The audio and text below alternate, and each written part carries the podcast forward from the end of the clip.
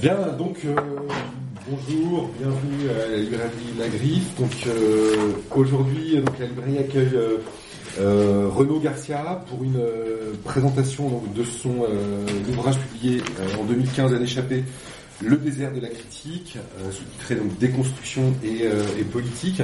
Je te présente un peu Renaud, qui est prof de prof de philo dans le, dans le secondaire à Marseille.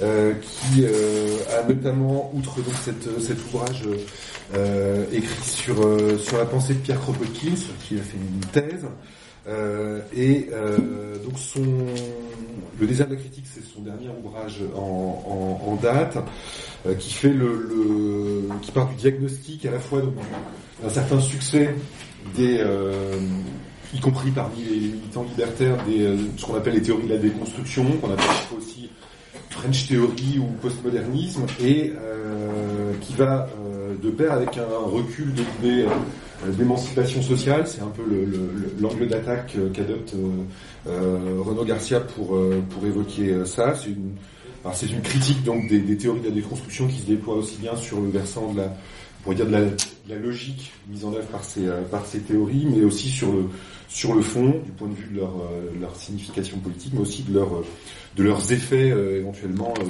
dire, désarmants. Euh, donc bah, je vais pas parler plus longtemps, je vais, je vais te laisser la parole et puis donc après ce sera suivi d'un débat. Ouais. Merci. Alors je vais essayer de parler une 30-40 minutes à peu près, juste pour vraiment vous présenter ce que j'ai essayé de faire dans ce livre et puis après il sera temps de peut-être soit approfondir, soit partir sur des contradictions, des objections. Enfin.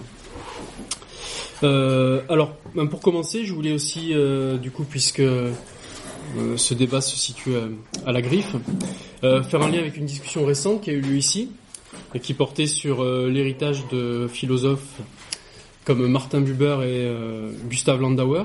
Donc, je voulais partir d'une citation de, Landauer dans un texte qui s'appelle Les pensées anarchistes sur l'anarchie et euh, notamment ce, fragment-là où il dit euh, le chemin qui mène vers une nouvelle, vers une forme nouvelle et plus haute de la société humaine passe par la terra abscondita de notre âme, qui est notre monde. Euh, le monde, dit-il, ne se transformera qu'à partir du dedans. Euh, alors, en quoi finalement euh, euh cette phrase de, Landauer pourrait correspondre un peu au, point de départ de, ce livre? Alors du coup, il me faut reprendre un peu l'origine, pour moi, de l'écriture de ce livre. Elle est en fait assez classique. Elle résulte d'une de la tentative de, rationaliser, si vous voulez, un sentiment qui était mêlé hein, chez, chez, moi, qui était à la fois un sentiment de colère, de dépit et parfois tout bonnement de stupéfaction, face à de nouvelles formes de systématisme, d'esprit de système euh, ressentis soit dans des groupes, soit dans des discussions, euh, dans des milieux qui, a priori et en théorie, sur le, sur le papier, euh, me sont politiquement euh, proches. Donc vous voyez, c'est pas du tout une reconstruction théorique, ça part vraiment d'un sentiment et d'un rapport pratique, quoi. Hein, c'est un sentiment face aux dérives certaines dérives euh, dans certaines franges qui se réclament une critique radicale du capitalisme tel qu'il se déploie aujourd'hui. Alors, quels ont été, euh, si vous voulez, les dérives ou les, éléments qui ont, produit chez moi ce, ce sentiment? Il y avait d'abord l'impression d'une ghettoisation, fait, de plus en plus marquée, euh, chez des groupes qui s'assignent une étiquette singulière, mais cette étiquette euh, vaut comme euh, facteur de, détermination, de conduite très rigoureuse dans les moindres détails même de, l'existence. De, ce, de cet enfermement résulte parfois une violence verbale, voire physique, qui découle en quelque sorte d'une sorte de réclusion. On s'enferme dans une, une identité ou une sous-identité, il en résulte un comportement en général violent. Et ensuite, le troisième élément qui m'avait surpris, disons, c'était la manière d'assigner de manière définitive euh, des identités ou des étiquettes aux autres hein, sur le mode de la rumeur. Exemple, on emploie tel terme, euh, donc on est forcément suspect de, ou alors, selon les expressions consacrées, cela relève d'un air du temps, inquiétant, nauséabond, etc. etc. Alors, face à cette, euh, ces situations-là, puisque ce que je sais faire, euh, ce que j'essaye de faire en tout cas, c'est de la philosophie, j'essaie de rendre compte, philosophiquement parlant, euh, de l'émiettement de ce que j'appelle moi de l'émiettement des raisons de lutter, quoi, et des clivages multiples qui parfois me semblent rendre l'air assez irrespirable euh, et produisent aussi une certaine forme de fatigue hein, dans les dans les milieux militants. Alors, tout en étant bien évidemment conscient que l'explication philosophique, ben, elle ne sature pas évidemment la, compréhension de ce phénomène. Hein. Il, y a, bien d'autres éléments qui peuvent expliquer pourquoi on en arrive parfois là, euh, dans des discussions, dans des débats, dans des, dans des, prises de décision collectives aussi quant à tel ou tel sujet. Bon, alors mon travail philosophique finalement m'a conduit du coup, c'est là que j'en arrive spécifiquement au propos de l'ouvrage, euh, m'a conduit euh, à travers l'analyse de divers champs. Alors quelques exemples qui sont développés dans, dans le livre, les champs par exemple du féminisme dit post-moderne, euh, le champ du discours post-colonialiste, euh, le, le, véganisme par exemple, encore, ou d'une autre manière la critique de la rationalité scientifique, j'entends par là la critique de l'esprit scientifique, enfin de, de l'enquête scientifique en elle-même, hein, qu'on peut distinguer euh, de l'institution scientifique, c'est autre chose.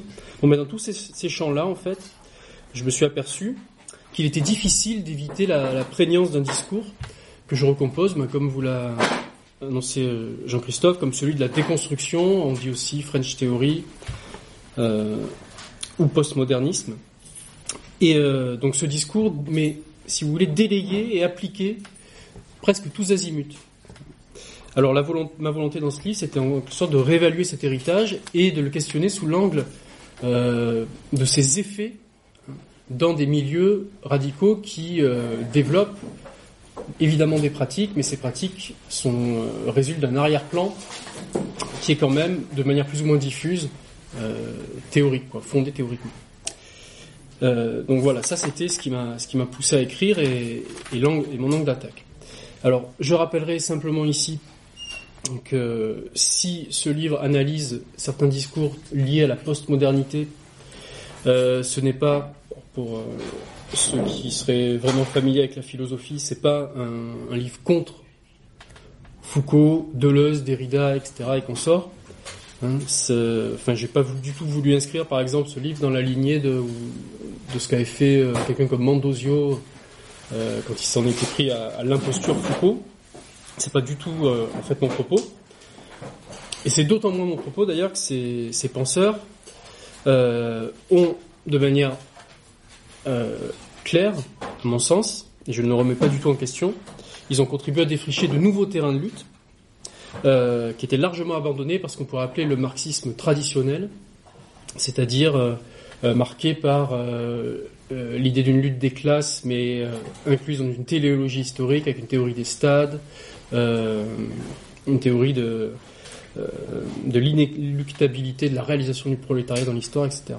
Donc ces terrains, c'est par exemple le terrain des luttes homosexuelles, de, de, la question de la maladie mentale, du rapport effectivement au régime carné, euh, du racisme, etc., etc. Donc autant de terrains de lutte qui me semblent des, acquis qu'il ne s'agit aucunement dans le livre, en tout cas, de, de remettre en question.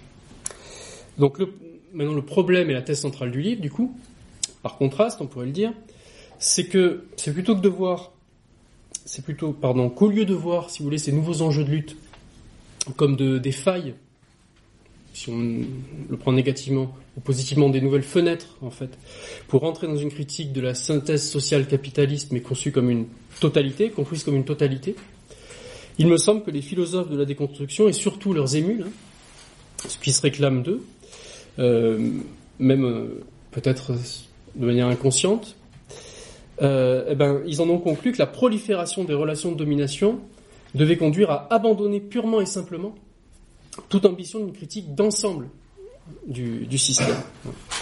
Alors cet effet cette critique a un effet collatéral, et c'est en fait lui qui m'intéresse au premier chef. Euh, c'est l'idée de passer un certain seuil. Alors là, vraiment, si vous voulez, c'est comme si j'importais une notion qui a été développée euh, par Ivan Illich quand il a fait sa critique des, des de l'industrie, euh, des biens et des services dans la société des années 70. son idée de seuil, c'est comme si je la transportais un peu dans, dans ma critique du postmodernisme, si vous voulez. Euh, c'est que passer un certain seuil, une critique fine et intéressante de certaines zones d'ombre du marxisme traditionnel ou de l'anarchisme classique euh, va se changer en impasse.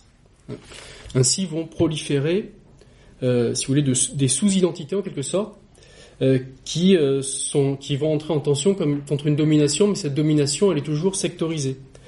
Par exemple, on va parler d'individus racisés, genrés, on va faire la différence entre les valides et les invalides, entre les véganes, par exemple, et les carnivores, et puis et pourquoi pas par exemple entre les mineurs, ceux qui sont euh, de fait euh, mineurs, que la loi considère comme mineurs et les majeurs, et pourquoi pas, bah, moi qui travaille dans les dans le secondaire, les dyslexiques, les dyspraxiques, etc., etc.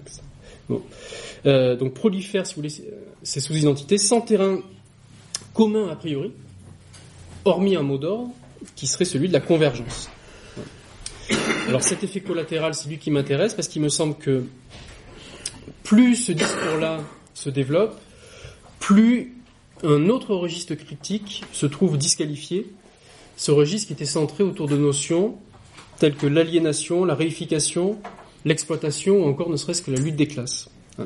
Donc si vous voulez, pour le dire en, termes d'histoire de la philosophie, on a l'impression que toute la séquence qui part de Georg Lukács et qui passe par l'école de Francfort, Lefebvre, Debord, et qui irait peut-être euh, aujourd'hui éventuellement vers euh, le groupe Crisis, par exemple, les Allemands.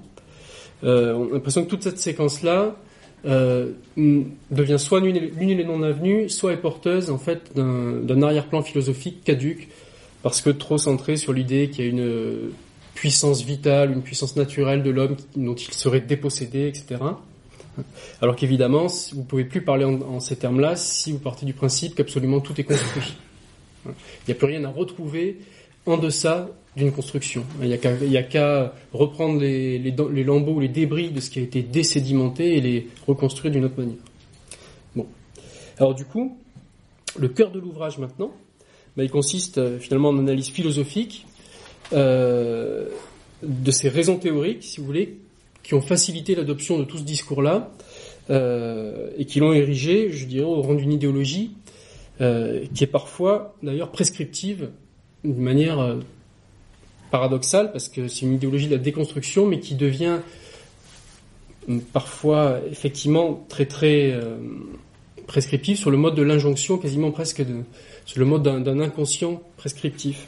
je pense à certaines discussions, certains débats que j'ai eus lors euh, lors de la présentation, bah, ça fait une petite année que j'ai des présentations sur, ce livre, effectivement des militants euh, qui parlaient de, rencontres qu'ils avaient eues, par exemple, avec des gens qui étaient euh, tellement imprégnés, par exemple, des théories postmodernes, des théories foucaldiennes, que ces militants-là ont cherché, par exemple, à devenir homosexuels, mais par volonté, par délibération, par volonté cartésienne presque de, de, de se défaire en fait de la norme hein, de, de l'hétéronormativité dont ils étaient porteurs. Hein. Euh, voilà, donc idéologie prescriptive en ce sens-là, ou simplement dans des dans des débats ou des, des discussions, par exemple, euh, très concrètement au festival de la CNT euh, euh, en juin dernier, des remarques anodines comme ça lors d'un débat par exemple, sur le zapatisme, quelqu'un arrive et dit Mais euh, qu'est-ce qui... vous parlez du zapatisme, vous parlez du Mexique, mais il n'y a que des blancs dans la salle. Bon. Euh, sans que le rapport n'ait été vraiment élucidé. Donc voilà ce que j'appelle une idéologie prescriptive et même au niveau de l'inconscient. Bon. Alors du coup, peut-être ça on pourra en reparler sur le contenu vraiment philosophique, je vais pas vous assommer avec ça. Euh, je vais juste justement aux, aux conséquences saillantes à mon avis qui en résultent euh, qui pose des difficultés, à mon sens, euh, triples au niveau de l'assise peut-être éthique et psychologique même des, des mouvements de critique de gauche radicale et au niveau stratégique. Alors la première chose que j'essaie de noter et de décrire euh, et d'analyser dans le livre, c'est la manière dont les luttes prolifèrent la notion de prolifération, je la distinguerai de la notion d'extension. C'est pas forcément parce que les luttes prolifèrent qu'elles s'étendent, euh, en force notamment. Euh, donc elles prolifèrent sous l'aspect d'une lutte généralisée contre la domination, une domination qu'on voudrait parfois enchevêtrer. Euh, par exemple, euh, dans une brochure récente de la Fédération anarchiste, d'origine anglo-saxonne puis qui a été traduite en France, on voit apparaître une notion euh, tout à fait inédite, qui est la notion de lutte contre la kyriarchie.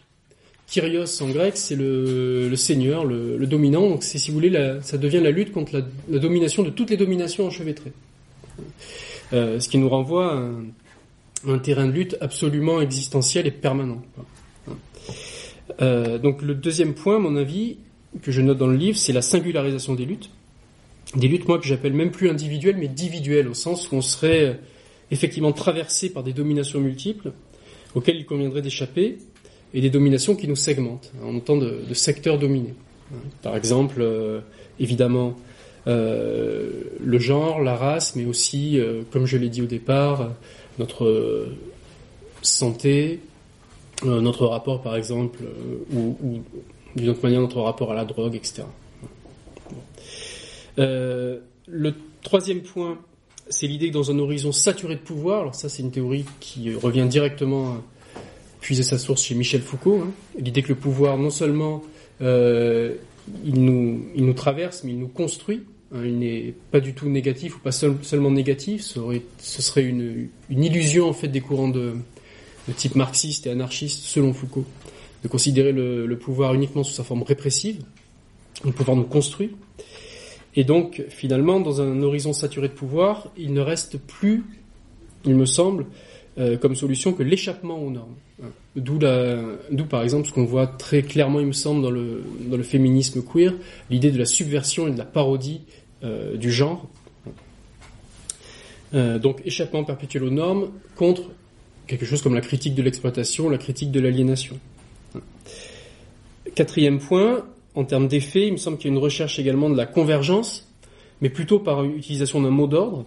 Alors ce mot d'ordre, il ne touche pas que les milieux anarchistes, on a pu le retrouver par exemple dans, la nuit debout, le mot d'ordre d'intersectionnalité. Mais le problème, un des problèmes que je pose dans le livre, c'est que l'intersectionnalité, c'est une, à mon avis, une, une, idée qui peut être efficace, qui est même bonne, mais que depuis une identité singularisée, c'est beaucoup moins facile de converger. Je vous donne un exemple. Par exemple, si un vegan s'oppose à la domination du sujet carnivore, etc., etc., euh, mais qu'il le fait au nom d'une éthique qu'on va appeler biocentrée, on peut, se dire qu'il peut, compenser son, régime alimentaire en se mettant à manger du soja, par exemple. Mais s'il si se met à manger du, du, soja, il participe probablement malgré lui euh, de la culture intensive de grandes parcelles, ce qui le place directement en contradiction avec les exigences de la sauvegarde globale des écosystèmes et donc d'une autre éthique qui s'appelle l'éthique non plus biocentrée, centrée sur la vie, mais centrée sur les rapports entre les êtres, entre les vivants et euh, leur environnement global, c'est-à-dire l'éthique écocentrée. Donc vous voyez, ça pose aussi, depuis des positions singulières, des problèmes concrets de stratégie pour converger. Et deux derniers points. Alors, un point qui me semble aussi important pour, euh, on va dire, je dirais, pour nous qui sommes euh, anarchistes, ou du moins qui, qui, voilà, qui participons à des discussions comme celle-là, c'est qu'on a une évacuation, à mon avis, progressive de la question sociale par la quête identitaire, euh, c'est-à-dire par l'idée que ma lutte va me permettre avant tout de regagner une sorte d'estime de moi-même, ce qui euh, est traduit euh, je rentre pas dans les détails ici, à peu près par ces idées qui sont l'empowerment et aussi ce qu'on trouve, c'est l'agency, c'est-à-dire on va redevenir un agent euh, conscient. Hein.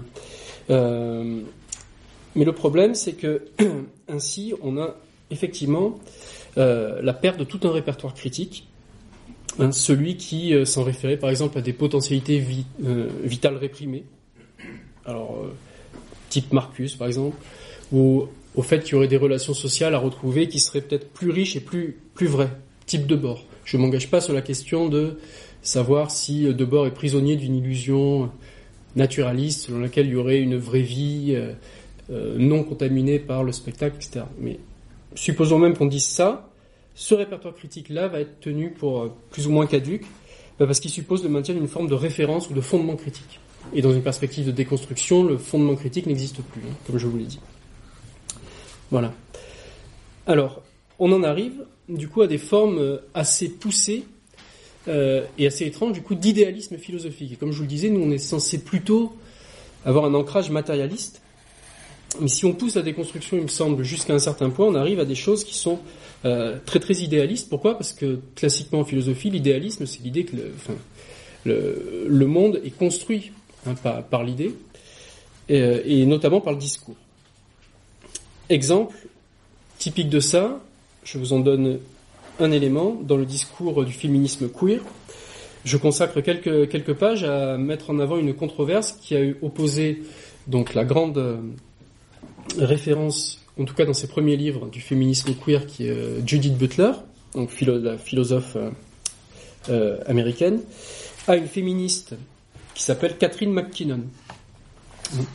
Et l'idée des, postmodernes, c'est en gros de dire que utiliser la, catégorie femme, par exemple, pour euh, organiser une lutte euh, féministe, euh, utiliser la catégorie femme est d'emblée, l'utilisation de cette catégorie est d'emblée un signe, si vous voulez, de domination, puisqu'elle exclut les différences.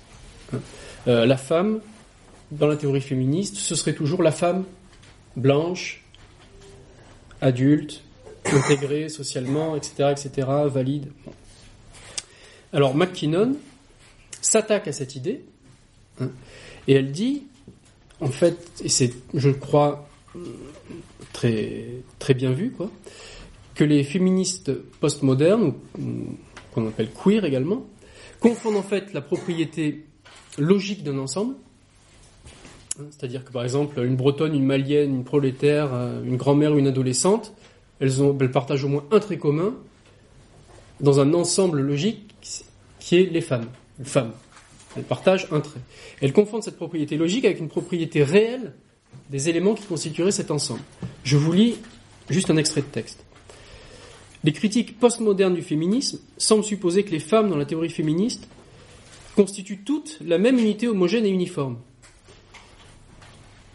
Cette notion selon quoi tout le monde devrait être identique pour accéder au qualificatif de femme, ce n'est pas une idée qui, à ma connaissance, a cours dans la théorie féministe.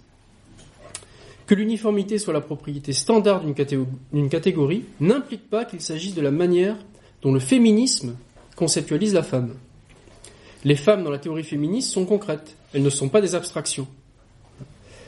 Alors McKinnon prend bien soin de dire évidemment que le féminisme a initié la critique de l'universalité telle qu'elle est pratiquée couramment en montrant comment les femmes sont tenues en dehors de l'épistémée humaine. Nous avons approfondi la critique de la société comme un construit social en montrant à quel point cela même que d'aucuns estiment biologique est en réalité social et institue des rapports de pouvoir. Ainsi, le féminisme ne présuppose pas mais construit plutôt ces femmes. Mais comment le fait-il dit-elle? Il le fait à partir des femmes qui existent dans la société. Lorsque le féminisme produit ces femmes de bas en haut, à partir de particularités, à partir de la pratique, et non pas de haut en bas sur la base d'abstraction et d'une théorie préalable, alors le prétendu problème de l'essentialisme ne peut pas se poser.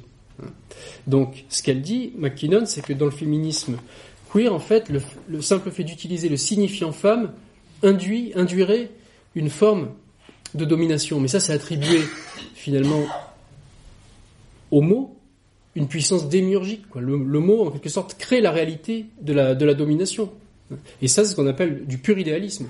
Là, McKinnon, dans son texte, vous voyez très bien qu'elle part simplement d'une optique qui devrait être, à mon avis, un sens commun euh, parmi nous, c'est le, matérialisme. Elle part de, ce que sont euh, les femmes et des conditions sociales et historiques euh, qui les maintiennent dans l'oppression. Et à partir de là, on construit une figure du féminisme. Donc, il est évident que ça, c'est un, point sur lequel ensuite je vais essayer de, retravailler pour peut-être donner une suite, mais plus constructive au livre, c'est-à-dire essayer de revenir vers la matérialité hein, plutôt que d'aller vers un, idéalisme. Euh, idéalisme d'ailleurs qui se conjugue très bien, je l'aborde euh, aussi avec le culte de la technique et de la technologie qui est considéré comme un, outil de dépassement ou d'hybridation de soi dans la perspective d'un échappement aux normes. Alors ça, on le retrouve euh, effectivement dans, le féminisme queer avec des gens comme Donna Haraway, et on le retrouve, et il y a des liens aussi avec les théories plus populaires, on va dire, de quelqu'un comme Tony Negri, par exemple. Voilà. donc ça, c'est à peu près la teneur critique du livre. alors, je vais pas aller vraiment plus loin là-dessus. Euh, simplement, vous avez vu qu'avec euh, juste ce débat là entre McKinnon et, euh, Butler, j'essaye en fait de, montrer qu'il faut se placer et qu'on peut se placer dans les interstices, C'est-à-dire que l'enjeu c'est pas de déclarer nul et non avenu toute tentative de déconstruction, et c'est pas non plus de réhabiliter, par exemple, dogmatiquement l'héritage des Lumières, puisque les, penseurs de, la French Theory sont souvent attaqués à l'héritage des Lumières, etc.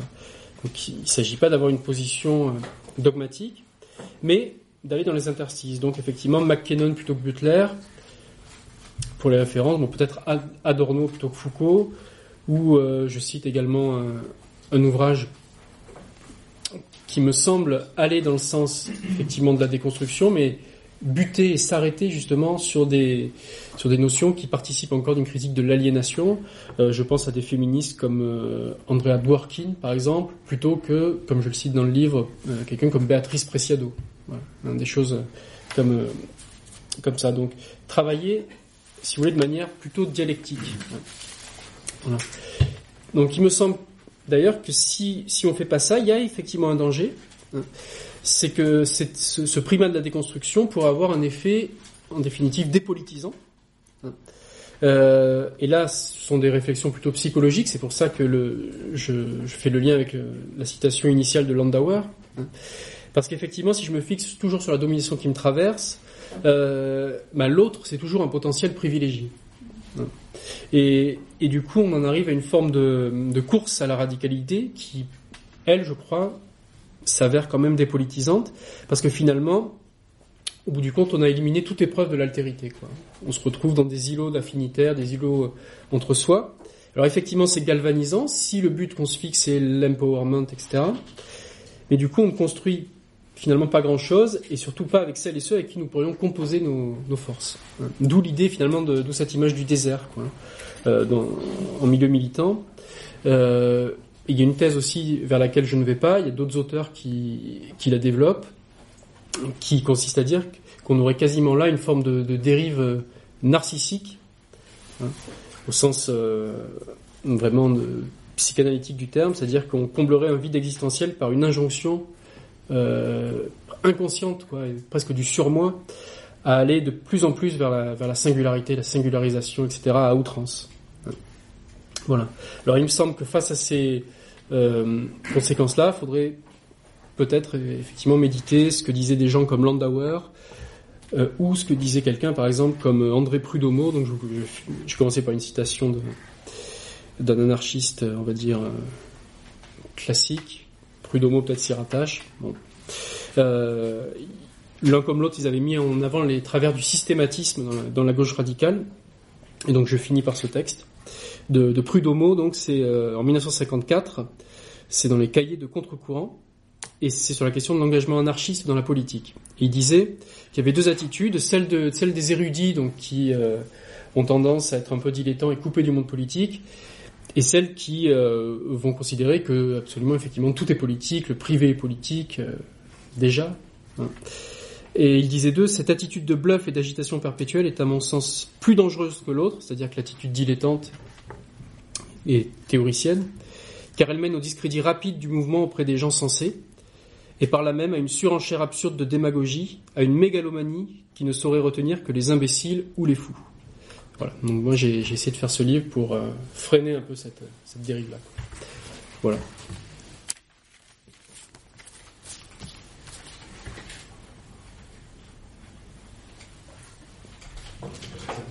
La parole est à la salle. Voilà. Bah, déjà, merci pour euh, cette intervention. moi, je ne suis pas philosophe, l'intervention. Peut-être commettre des. Au niveau technicité du langage, c'est peut-être pas ça. Euh, ce qui est intéressant en première. Enfin, moi, ce qui m'intéresse dans ton intervention, c'est déjà deux choses. C'est que, de ce que je crois comprendre de ce que tu dis, il y a d'un côté, on peut être dans des structures politiques ou militantes et eu des, années, dans la tradition marxiste ou des années du siècle précédent, avec entre guillemets une sorte d'oubli de soi militant dédié par rapport à soit une discipline de parti, avec une finalité, la finalité écologique dont tu le rappelles, au nom du marxisme, ce qui enfin, entre guillemets, hein, c'est-à-dire euh, cette finalité, donc la lutte des classes, l'évolution des modes de production, afin d'aboutir à la société communiste, même si la société communiste, ou le communisme plutôt, pour euh,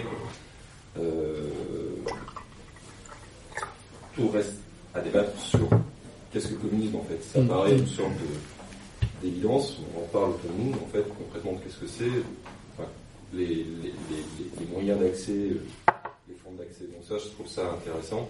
Et surtout cette impasse dont tu parles avec les, tous ces gens de la French euh, Theory, personnellement j'ai pas eu vraiment très très loin, où la vision que j'en ai en, étant militant au contact du terrain, c'est des, euh, c'est un peu ça, c'est des impasses narcissiques souvent, qui partent d'un présupposé qui est intéressant, c'est-à-dire qu'en fait, euh, sans être non plus, non plus dans ce que je disais précédemment, une forme d'oubli de soi au service du d'une discipline, entre guillemets, je pas beaucoup de disciplines de parti pour justement aboutir à, un but politique euh, dans un premier temps.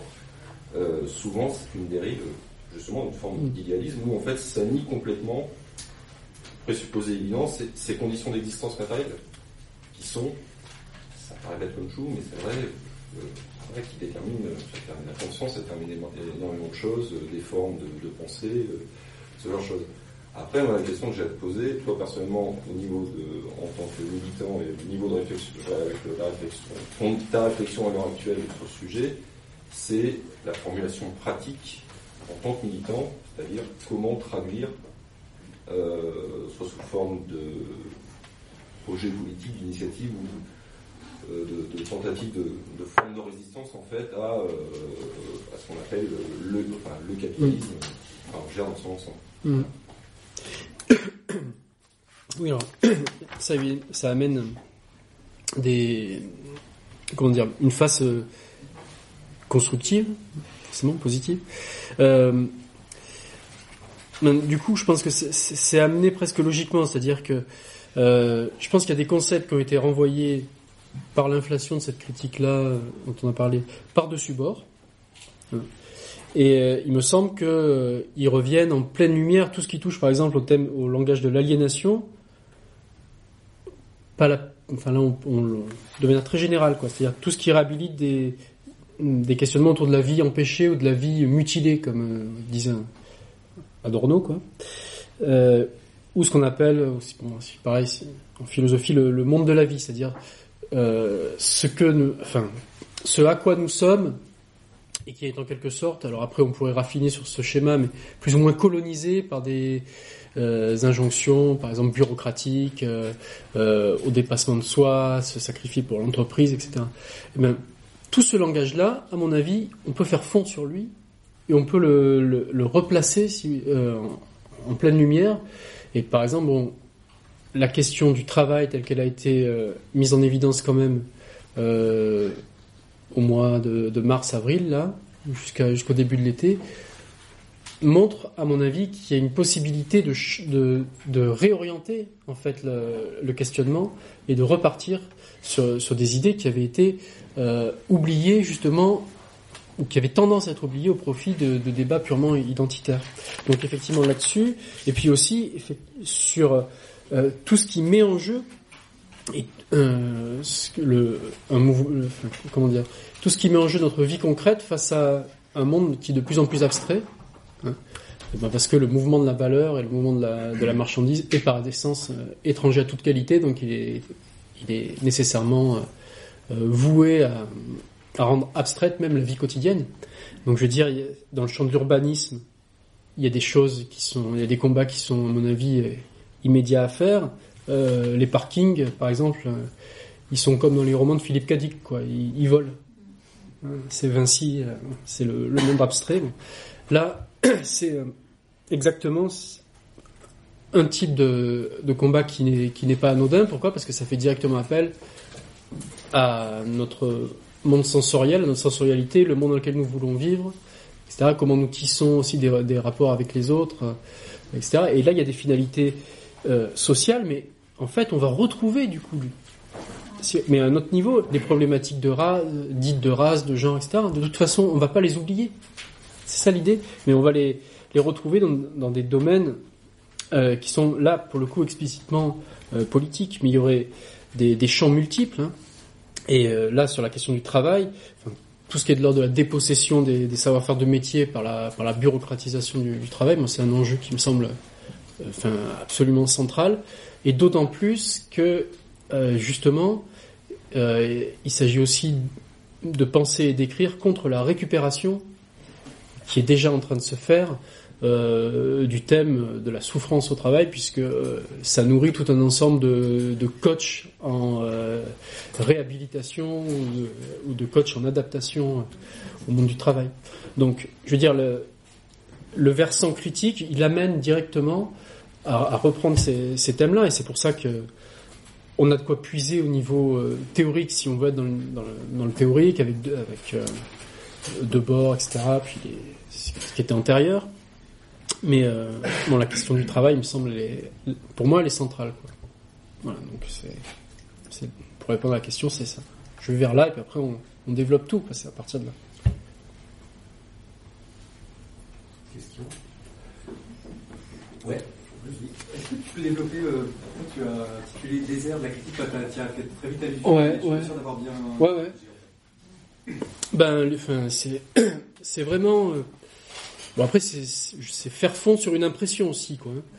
Mais euh, c'est, sentir dans les rapports humains, déjà, une forme d'âpreté et une forme d'aridité euh, qui, était peu semblable à celle qu'on, va trouver dans, le désert, quoi. hein. Euh, justement, avec des gens qui peuvent être vraiment pénétrés par ce genre de ce genre d'idées, quoi. L'autre, c'est d'abord l'ennemi, c'est le potentiel, c'est la potentielle nuisance.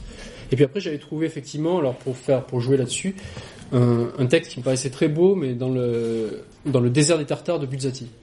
Je me suis dit, ça correspond bien. C'est un texte euh, où il montre que, enfin, je peux vous le lire, je l'ai mis en,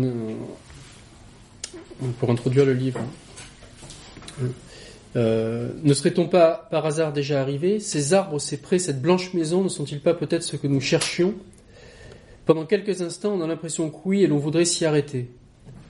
Puis l'on entend dire que plus loin c'est encore mieux, et l'on se remet en route sans angoisse.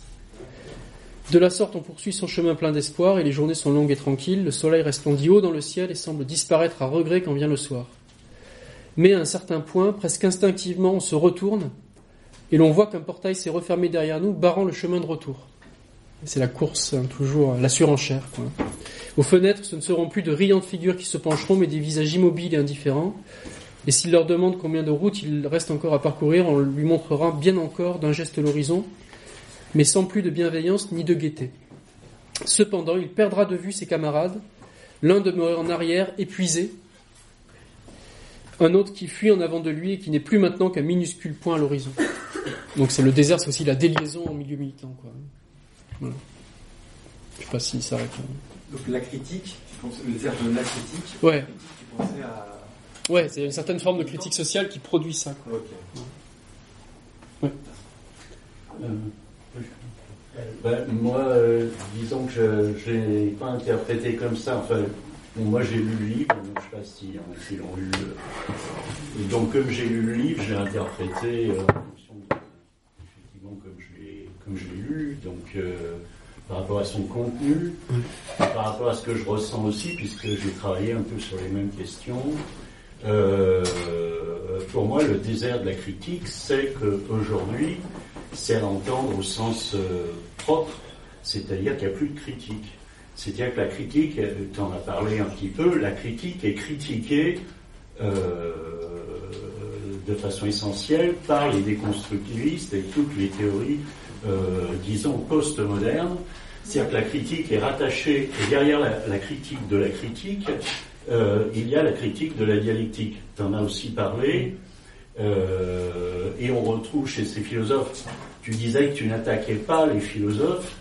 Euh, moi, je pense que euh, les philosophes que tu as euh, cités, il faut les attaquer.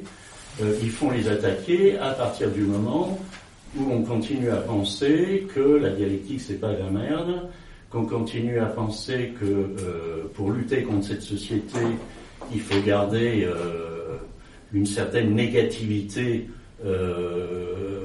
propre à la, à la pensée dialectique et qui s'exprime particulièrement à la critique, et que par contre, cette, cette tendance-là, elle est rejetée euh, par euh, les postmodernes qui, eux, pensent que euh, il faut non pas critiquer, mais affirmer un certain nombre de choses. Affirmer et s'affirmer en même temps, affirmer des choses et s'affirmer en tant qu'individu. et que donc tout doit passer, il faut s'affirmer de différentes façons, c'est-à-dire il faut s'affirmer, je vais rappeler, hein, s'affirmer en tant qu'identité, euh, soi-même, ceci ou cela, et puis s'affirmer aussi dans des pratiques euh, qui doivent être euh, constructivistes en quelque sorte, c'est-à-dire que je vais prendre un exemple simple et ça ne remet pas en question les gens qui luttent là-dessus, hein. mais par exemple, l'ancien truc c'était réforme ou évolution. Hein. Donc aujourd'hui, ça, justement, dans cette absence de critique, ça, il n'y a presque plus personne qui dit ça. C'est-à-dire aujourd'hui dire euh, ah non ça c'est pas révolutionnaire ou ça bon c'est complètement passé de mode. C'est-à-dire que par exemple euh, de, euh, l'aéroport, est-ce que c'est révolutionnaire, est-ce que c'est pas révolutionnaire C'est complètement abandonné parce que ce qui compte c'est faire les choses. Hein, c'est donc avoir euh, des alternatives, euh, euh, donc quelque chose de très différent, et finalement où tout le monde peut se retrouver, où ça peut converger. voilà. Moi, ça me semble la grande, la grande opposition. Et le désert, pour moi, il est là, c'est-à-dire que les individus qui continuent à affirmer une pensée bon, qui se veut critique, ils sont actuellement relativement marginalisés euh, dans l'édition, évidemment, mais aussi marginalisés euh, en milieu militant, parce que euh, ce qu'il y a derrière la critique aussi de la dialectique, mais les gens ne le ressentent pas comme ça, parce qu'on ne va pas dire, les militants ne vont pas dire moi je suis contre la dialectique, dans la mesure où déjà il y en a plein qui ne savent pas ce que c'est que la dialectique, mais euh, ça va s'exprimer sous la forme beaucoup plus simple, tu nous fais chier avec ta théorie. Pour moi, c'est ça le désert des critiques. Et particulièrement au milieu libertaire.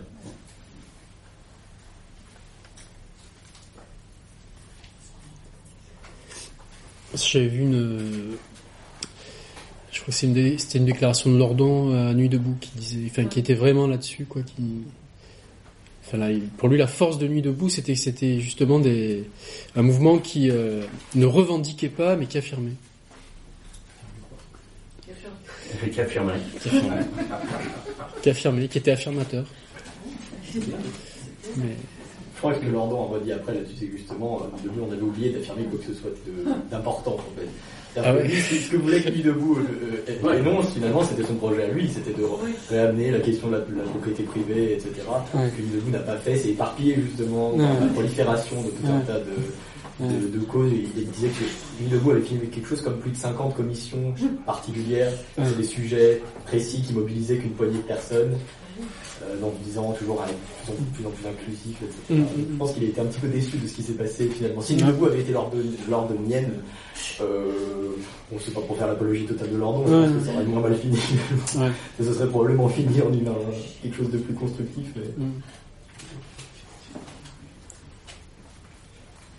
Mais, euh, oui, bah on peut, oui, on peut aussi l'entendre comme ça. Alors après, euh, je, dans le livre aussi, à un moment, je fais. Voilà, j'ai pas les armes suffisantes pour le faire parce qu'il faudrait vraiment euh, travailler sociologiquement et puis je. Enfin, je. De toute façon, je n'ai pas le, je n'ai pas de, le pied là-dedans, mais c'est savoir aussi le, au niveau sociologique qui euh, fréquente ce genre de, de théorie et puis euh, mesurer vraiment, notamment dans, les, dans la formation en, France, en sciences humaines, en sciences sociales euh, ou en philosophie, l'impact et la, comment dire, l'influence de, ces penseurs des, années 70, quoi, en termes de tout simplement de, cours dispensés, etc. Moi, ce que je montre dans le livre, c'est que par, mes propres souvenirs, c'est qu'il y a une, influence qui, est quand même très très grande, il me semble, sur le territoire français. Euh, après, il faudra aller voir en, détail. Je pense qu'il y a quand même, il, reste des gens qui, sont attachés à, justement à la dialectique et des choses comme ça, mais euh, bon. après, les, ils seront, l'idée, comment dire, l'idée c'est que les l'édition ne leur sera pas ouverte ou moins facilement. Ça va être euh, c'est ça. Euh, ça va être plus difficile. Ben, c'est-à-dire que ça se voit déjà à l'université. Si on a des chiffres, c'est-à-dire que ah dans, ben les, dans, les, sciences sociales, par exemple, si on prend l'université de Nanterre, euh, qui est une fac poubelle euh, donc où tout le monde va, il n'y a pas de, il enfin, ne trie pas, etc. Donc, les sciences sociales ont, ont beaucoup d'importance. donc c'est une fac relativement populaire. Euh, on voit les nominations de maître de conf, par exemple, ça se fait par un, truc très, très classique, c'est-à-dire que en fait c'est l'argent qui mène un peu le, truc, c'est-à-dire que l'argent va à des labos euh, euh, dynamiques, les labos dynamiques sont ceux qui présentent des sujets euh, dans le vent, les sujets dans le vent sont des sujets de ce type-là. Alors après, au niveau des thèses, quand vous faites passer des thèses de troisième cycle, euh, il va falloir que dans votre thèse soit inclus. Et je... Thèse Oui, pas thèse de troisième cycle Ouais, bah, je sais pas, équivalent, bon, euh, moi, euh, j'y connais rien, c'est ce qu'on, je ne suis pas à la fac, mais c'est ce que me racontent des, des copains qui sont. Non, mais ce qui est bien, c'est d'avoir des chiffres. C'est euh, que euh, il va falloir mettre des mots c'est-à-dire que, par exemple, ceux qui, dans une thèse, enfin moi j'appelle encore sa thèse, mais appelez-le comme vous voulez, mais même dans un master, un truc comme ça, celui qui avant disait euh, les inégalités va devoir mettre à la place d'inégalité discrimination. Celui qui étudiait les ouvrières du Chili, euh, enfin non, la classe ouvrière du Chili va devoir mettre les femmes du Chili. Euh, celui qui, etc., etc.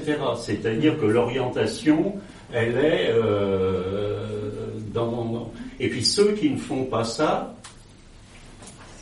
ils voient se tarir euh, les étudiants, ils voient se tarir les l'argent, etc. Enfin, je pourrais citer, je pourrais citer des exemples assez, grotesques, mais euh, l'influence se voit aussi dans euh, le fait que c'est des catégories d'âge aussi à la fac maintenant, c'est-à-dire qu'il y a énormément de maîtres de conférences nommés, très peu de profs, énormément de maîtres de conférences, ils ont tous le même âge, on dirait qu'ils sont tous passés par le même moule, c'est des 30-45, et ils diffusent euh, ce genre de choses. Euh, après, tous ne sont pas forcément. Ce que je veux dire, c'est que on a dit pareil pour le marxisme à un certain moment euh, que l'université pouvait être dominée en Italie ou en France par le marxisme, euh, mais ça n'a jamais été à ce point-là dans la mesure où le marxisme, euh, sauf si Moscou était derrière, mais je pense pas, euh, le marxisme n'a jamais été financé en quelque sorte, alors que le postmoderne est financé. Euh, y compris par le privé, est financé parce que c'est un air du, c'est un, c'est un air du temps, c'est une dynamique. Et très souvent, ce que, ce que tu n'as pas mentionné, c'est que la Commission européenne, et souvent les postmodernes sont très opposés à la Commission européenne, au libéralisme, etc. Mais la Commission européenne participe largement de toute cette euh, idéologie postmoderne en, envoyant des réglementations. Par exemple, on le voit dans l'éducation nationale, puisque j'ai travaillé aussi dans l'éducation nationale, que par exemple, euh, le ministère, les recteurs, etc., se sont mis à mémoriser l'orthographe du jamais vu. on, on parle sans arrêt de réforme de l'orthographe, on dit qu'il faut simplifier l'orthographe, et dans les directives qui arrivent du ministère ou du recteur, on voit des O se balader de partout, des parenthèses, des machins, euh, que c'est à peine lisible. Et qui sait qui a dit de faire ça euh, C'est quelque chose qui est fait au niveau européen. Euh, donc l'influence, elle est de partout, elle est assez grande. Et ensuite, ça passe très bien.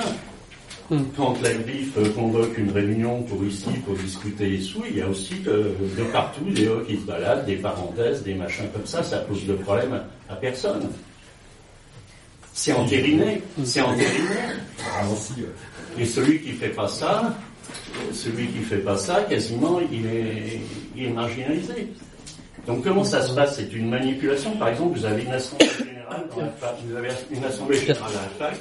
J'avoue, vous avez une assemblée générale à la fac, euh, par la fac dans un lycée. On fait un tract pour les revendications, etc. Les profs font le tract. Ensuite, il y a un mec qui va faire le tract euh, au sens de le tirer. Et qu'est-ce qu'on s'aperçoit? Le tract ressort genrisé parce que c'est un mec de la CNT qui est passé derrière. C'est un exemple parmi d'autres. je pense. Bon, il y a une demande de parole là. Euh, bah, du coup, en fait, j'ai deux, je voudrais dire deux choses. La première, je vais peut-être revenir un peu sur ce qui vient d'être dit. Moi, pour le coup, euh, je suis à l'université, euh, en troisième cycle, je fais une thèse. On n'impose pas euh, un certain type de langage, donc euh, notamment le, parler de femmes, d'étiquette plutôt que de ouvrière, euh, etc. Pense au contraire qu'il y a une certaine liberté. euh, Enfin, bon, je sais pas si c'est dans toutes les sciences. Moi, je suis en anthropologie, donc euh, ça va, euh, ça, se passe encore bien. Par contre, de manière générale, ce qu'on constate, c'est qu'il n'y a plus de financement, euh, que les laboratoires ont du mal à marcher, enfin, du moins à fonctionner. Un laboratoire avec euh, 70 personnes dedans qui a 10 000 euros par an, c'est quand même pas beaucoup, quoi. Donc, c'était juste pour le petit point. Et on constate aussi, notamment, qu'il y a énormément de gens précaires qui enseignent. Et pour le coup, euh, moi, il n'y a personne qui surveille ce que je dis hein, dans les cours, donc euh, c'est plutôt pas mal. Je suis d'accord sur le fait qu'il n'y a plus de PR, qu'il y a beaucoup de MCF, qu'il y a toute une génération, etc. Euh, De MCF qui a plus ou moins le même âge et qui, est, qui tombe plus ou moins dans les mêmes théories en général et qui est beaucoup influencé par l'idée postmoderne. Mais et du coup, ça en vient à ma question. Euh, J'étais pas là au débat, je suis désolée. D'accord. Je, je suis en cours de route, je fais plein de choses en même temps là. Mais C'est pour la cause. Hein C'est l'organisation du monde Ouais. libertaire. hein. C'est pour la cause. Et du coup, euh, mais, mais j'avais lu en fait dans courant alternatif un résumé qui était sorti Ah, euh, ouais. sur le livre et euh, euh, qui résumait beaucoup de choses. Et du coup, moi j'ai une question sur Ouais. Foucault. Ouais. Voilà, une grande question sur Foucault. Ouais. Euh, tu dis, enfin, si j'ai bien compris, tu dis quand même beaucoup qui, qui, qui travaillent que sur la question de la domination au final, et que, enfin, moi je l'ai compris un Oui, d'accord, ça. oui. Oui. Et j'ai j'ai trouvé ça un peu réducteur dans le sens où en fait on s'aperçoit que quand il travaille sur le concept de gouvernementalité, à un moment donné, il se rend compte que, que la domination à l'état pur n'existe pas, que c'est beaucoup plus euh, pernicieux que ça, et il se rend compte aussi notamment qu'entre nous, euh, on, on- comment dire, on- je sais pas comment dire ça, à part on, euh, c'est comme si c'était une sorte de servitude volontaire, on continue en fait euh, ces, ces jeux de domination qui viendraient peut-être un peu du haut. Et euh, on en, en fait, entre nous, on perpétue cette idée, que, enfin, on, je sais pas comment, c'est c'est difficile. Oui, oui, non, mais c'est. Il- Non, mais c'est ça que c'est ça que je dis. Ah bon Non, ah, mais lui, c'est après en fait, c'est justement au niveau des effets, c'est repris sous la forme d'une lutte qui me semble parfois. Alors, les, les effets, c'est dans des tracts, par exemple, précisément, des, euh, dans des brochures, des, des- des choses comme ça, qui conduisent à des, à des, bah, bah, je sais pas, parfois à des performances euh, militantes, etc., ou des performances. Et là, c'est ça, ça se diffuse sous forme de lutte contre la domination. Mais c'est ce concept, mais alors ce concept, il a plus vraiment d'ancrage, euh, comment dire, euh, fidèle. Mais Foucault, lui, il parle de, de jeu réversible de pouvoir. En fait, c'est ça. C'est que ça. Mais même, alors, ça, il me semble qu'on peut le critiquer, parce que quand il parle de jeu réversible de pouvoir, lui, ce qu'il a comme, euh, idée, quand il le fait, c'est euh, dans les années 70, euh, 60, euh, 70, c'est autour de surveiller, punir, à peu près dans la volonté de savoir. Après, bon, bah, dans le livre, du coup, j'épluche quand même pas mal d'entretiens, notamment des entretiens avec Bernard-Henri Lévy, quoi, où, il, lui, lui dit ça. Hein, et, effectivement, à l'époque, Foucault, on peut dire qu'il se démarque de quelqu'un comme Marcuse, parce que chez Marcuse, il y a une thèse qui est la, thèse dite du grand refus.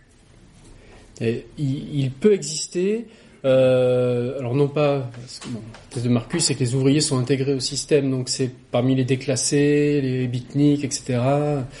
Il peut y avoir un pôle du grand refus par rapport à la société, au monde de, l'univers clos, à l'univers clos unidimensionnel, etc. Donc il y a un point d'extériorité. Foucault, ce qu'il dit, c'est que c'est une illusion euh, qui présuppose la foi dans une bonne nature qui aurait été réprimée par le pouvoir. effectivement, après, là, c'est ce que tu dis, c'est-à-dire qu'on nous ne vivons que dans des jeux de pouvoir que nous sommes perpétuellement en train de, de tordre, de distordre, de retourner dans tous les sens, etc., etc. Et il l'applique même après euh, dans d'autres articles, dans, les dits écrits, sur le plan sexuel avec le sadomasochisme, etc. Bref.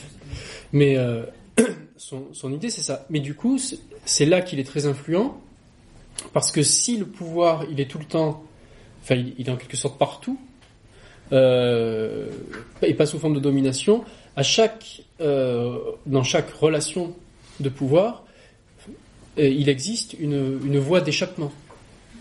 Chaque relation de pouvoir appelle sa résistance. Et donc finalement, on est, perpétuellement convoqué à résister au pouvoir. Donc son idée, elle est subtile parce qu'il dit effectivement c'est pas un piège. Il n'y a pas de piège du pouvoir, mais il y a la possibilité tout le temps de, le subvertir ou de le parodier, en quelque sorte. Mais c'est, là que moi il me semble qu'il y a quand même un lien avec tout ce qui se joue euh, sur les, les, thèses de Butler, sur la parodie du genre, etc. etc. Mais c'est sur le mode de l'échappement et de la subversion, parce que subversion des normes. Et euh, Bon, je trouve que c'est un modèle qui est séduisant, mais euh, l'idée du livre, c'est d'en, montrer, à mon sens, les, limites au-delà d'un certain point, au-delà d'un certain seuil. Quoi. C'est, intéressant de montrer, c'est pertinent, je trouve, de montrer que nous euh, parodions finalement tout le temps notre genre par notre posture, mettons physique, etc. Voilà, là, je suis comme ça. Ben, je suis en train de parodier en quelque sorte mon genre de mâle blanc, etc., etc. Ça, c'est intéressant puisque ça, ça, pousse aussi à se déprendre d'une chape culturelle, effectivement, qui nous structure, à mon sens, de manière indéniable. Mais euh, moi, je ne me résous pas à en faire l'alpha et l'oméga d'une critique sociale et culturelle. Voilà. C'est pour ça que je vais essayer de chercher ailleurs. Mais par contre, euh, lui, il parle pas de domination. Foucault. Voilà. Et du coup, euh, ça mène à une autre question, enfin peut-être à deux autres questions. La première, c'est qu'on se rend compte que euh, ce qu'on appelle les résistances en général. Moi, je travaille en Chine, en fait. Donc, il n'y a pas d'espace public euh, pour contester l'ordre établi. Donc, on parle souvent, il y a eu pas mal d'ouvrages qui ont été écrits là-dessus, notamment un mec qui s'appelle James Scott, qui, euh, qui, se dit anarchiste, mais bon, c'est compliqué de, définir l'anarchisme avec lui, je trouve. Et, et, lui, il parle de résistance, etc. Il a été critiqué là-dessus, et on se rend compte que dans les pays asiatiques, la plupart du temps, en fait, on n'est pas dans des jeux de résistance directe avec l'État, mais des tactiques plutôt qui sont de l'ordre de, la vie de tous les jours, du quotidien, etc.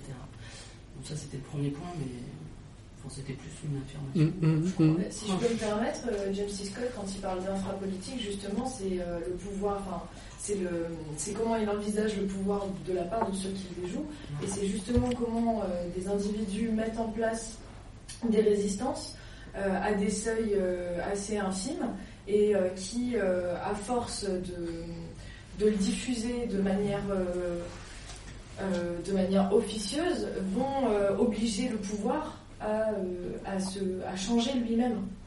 En fait, Parce qu'il prend, l'exemple d'une communauté en Asie du Sud-Est qui, à qui l'État a imposé une taxe et en fait ils ont refusé de payer cette taxe parce qu'ils n'avaient jamais payé jusqu'à présent.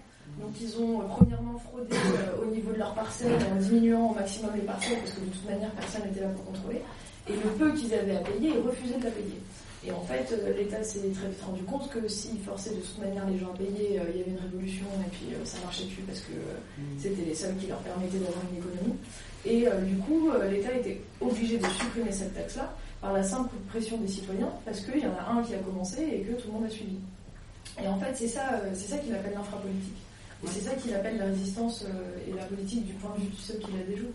Ouais, et c'est dans le cas d'un village malais, et en fait, le truc, c'est que ça se vérifie sur ce terrain-là. Mais le problème, c'est qu'en fait, il le, dit, il le dit lui-même, c'est que toutes ces théories s'arrêtent finalement au début du XXe siècle.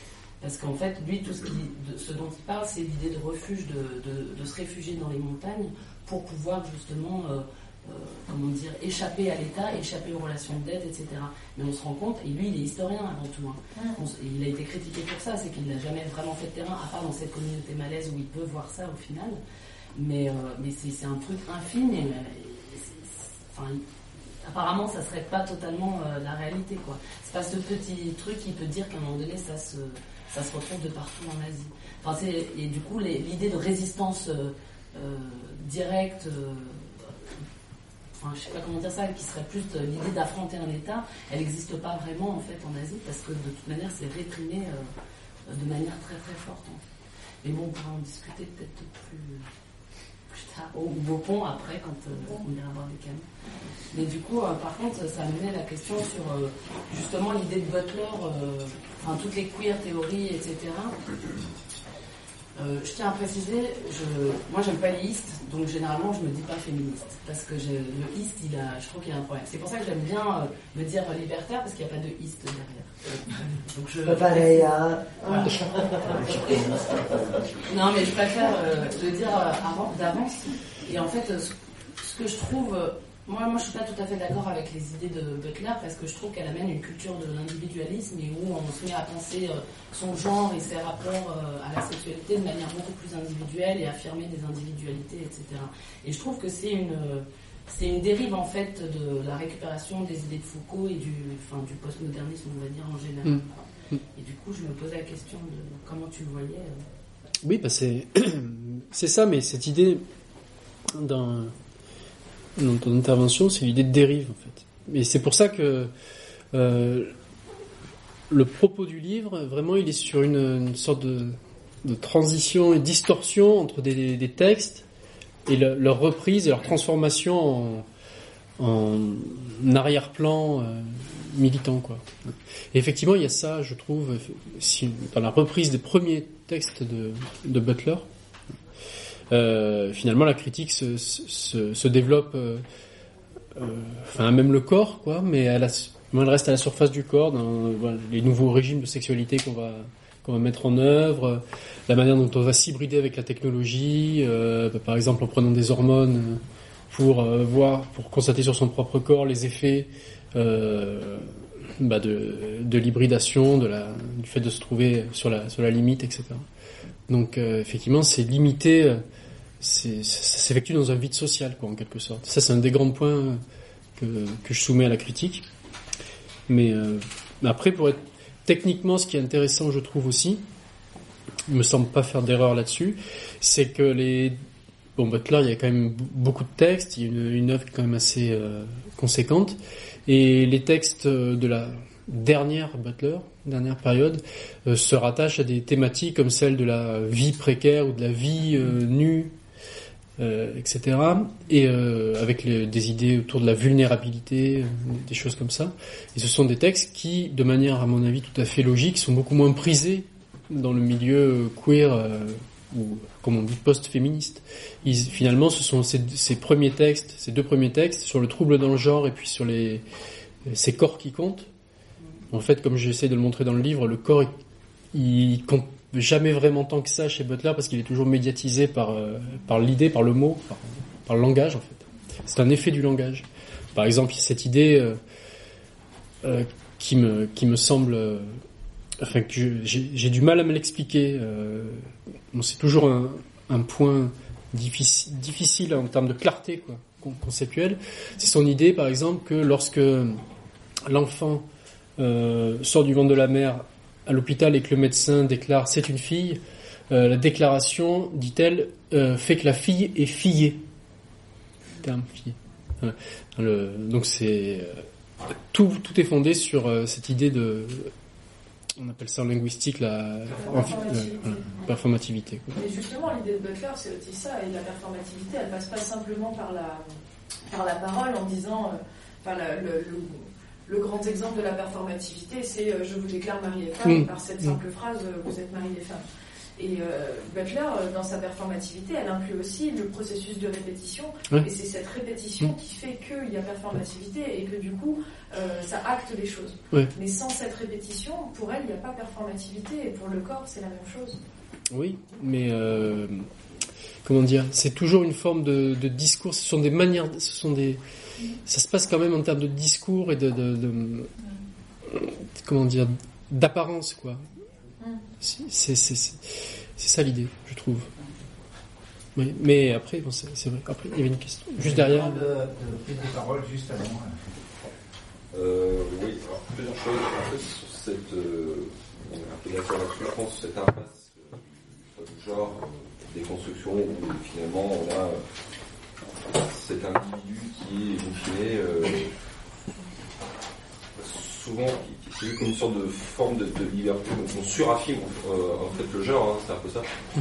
Euh, enfin, ça, ça sied très bien au, au- au capitalisme en lui-même et à, au- à la classe capitaliste. Ça permet tout simplement d'avoir un- de, de mettre en avant, un, un- je dirais, un, sorte un être atomisé seul, socialement euh, en avant, en, en, en reniant quand même complètement les liens, les liens sociaux, économiques, enfin ce qui fait.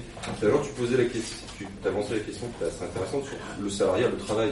Enfin, important qu'il y ait un point de départ pour moi très pratiquement, c'est en fait comment on peut adapter pratiquement en commençant à partir du, travail. Donc un travail, il y a le salariat, il y a un- basiquement un lien de subordination juridique qui est quand même une signification réelle, euh, qui se traduit par un contrat de travail. Il y a la notion d'aliénation qui reste toujours d'actualité.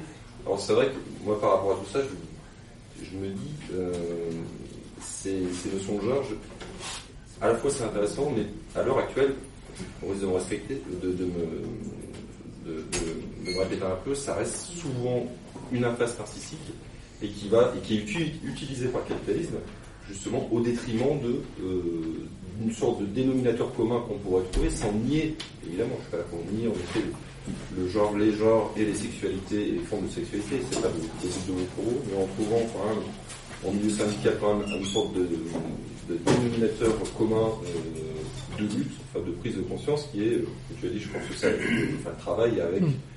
ces, ces sous-éléments que, sont le, le salarié, est-ce que ça induit euh, matériellement, concrètement, euh, sur nos conditions d'existence? Parce qu'en fait, c'est ça, pour s'adresser, euh, je dirais, au plus grand nombre et éviter un peu d'entre-soi militant, c'est quand même un peu le but pour pouvoir essayer d'avoir une prise sur la réalité, essayer de la transformer même, de, ne faire que en parler. Mm. Moi, à l'heure actuelle, c'est ce, ce genre de, de piste, j'essaie de modestement de Mm.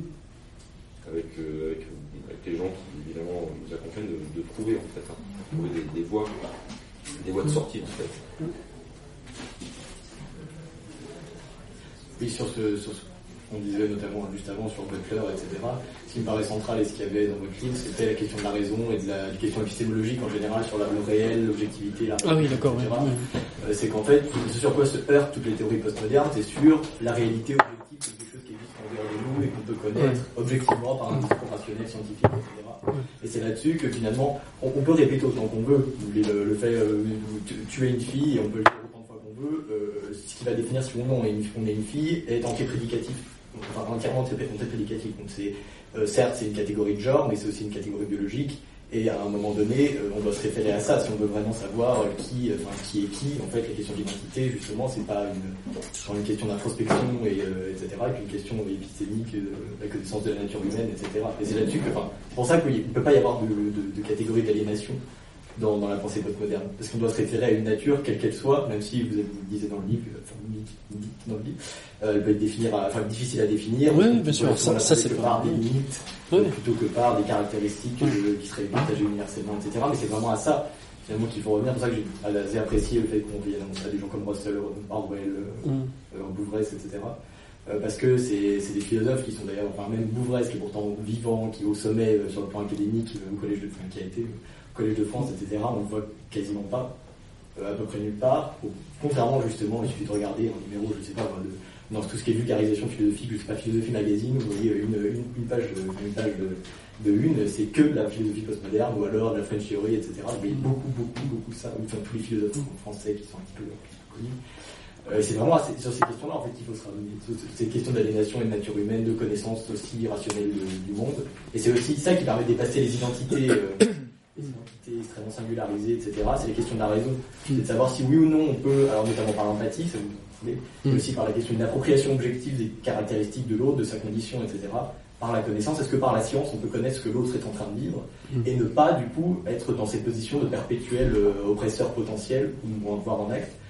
Euh, ça et dans, dans la pratique politique, par exemple, c'est renvoyer à des questions comme la pas- Est-ce que, par exemple, y compris dans une organisation militante qui est déjà euh, socialisée à ces questions-là, est-ce que la non-mixité c'est un outil euh, pertinent pour organiser euh, l'action collective ou est-ce que ça crée pas un entre-soi, encore une subdivision à l'intérieur de la. alors que la raison, nor- normalement, chez les militants, devrait avoir permis, et ça permettrait encore plus de le faire, d'avoir intériorisé toutes ces questions, notamment bah, par rapport aux femmes, enfin la question du féminisme, la question de, race, etc. Euh, à mon avis, c'est là-dessus en fait qu'il faut vraiment, vraiment insister euh, aujourd'hui. Donc à cette question, euh, c'est des questions hyper basiques qui finalement renvoient à des choses de bon sens, qui sont, je que vous citez Orwell. Pour moi, c'est c'est un des choses les plus, les plus simples et en même temps les plus brillantes qu'il ait dit, c'est euh, quand on quand on sait que euh, les pierres sont dures et que 2 et 2 font 4, le reste suit. Mm. Et, c'est, et, et- et si on part de là, normalement, on arrive à, jusqu'- jusqu'à- jusqu'au bout en fait de la Ouais. chaîne, on est conséquent. Mais alors, là-dessus, il y a deux choses. Ben, ben, c'est un peu le problème avec Orwell, ça paraît toujours euh, absolument de bon sens. Mais après, vous allez avoir un, Bruno Latour, par exemple, qui va vous dire que le, vous posez la question, de philosophie générale, est-ce que le bacille de corps, il existe avant que corps l'ait découvert?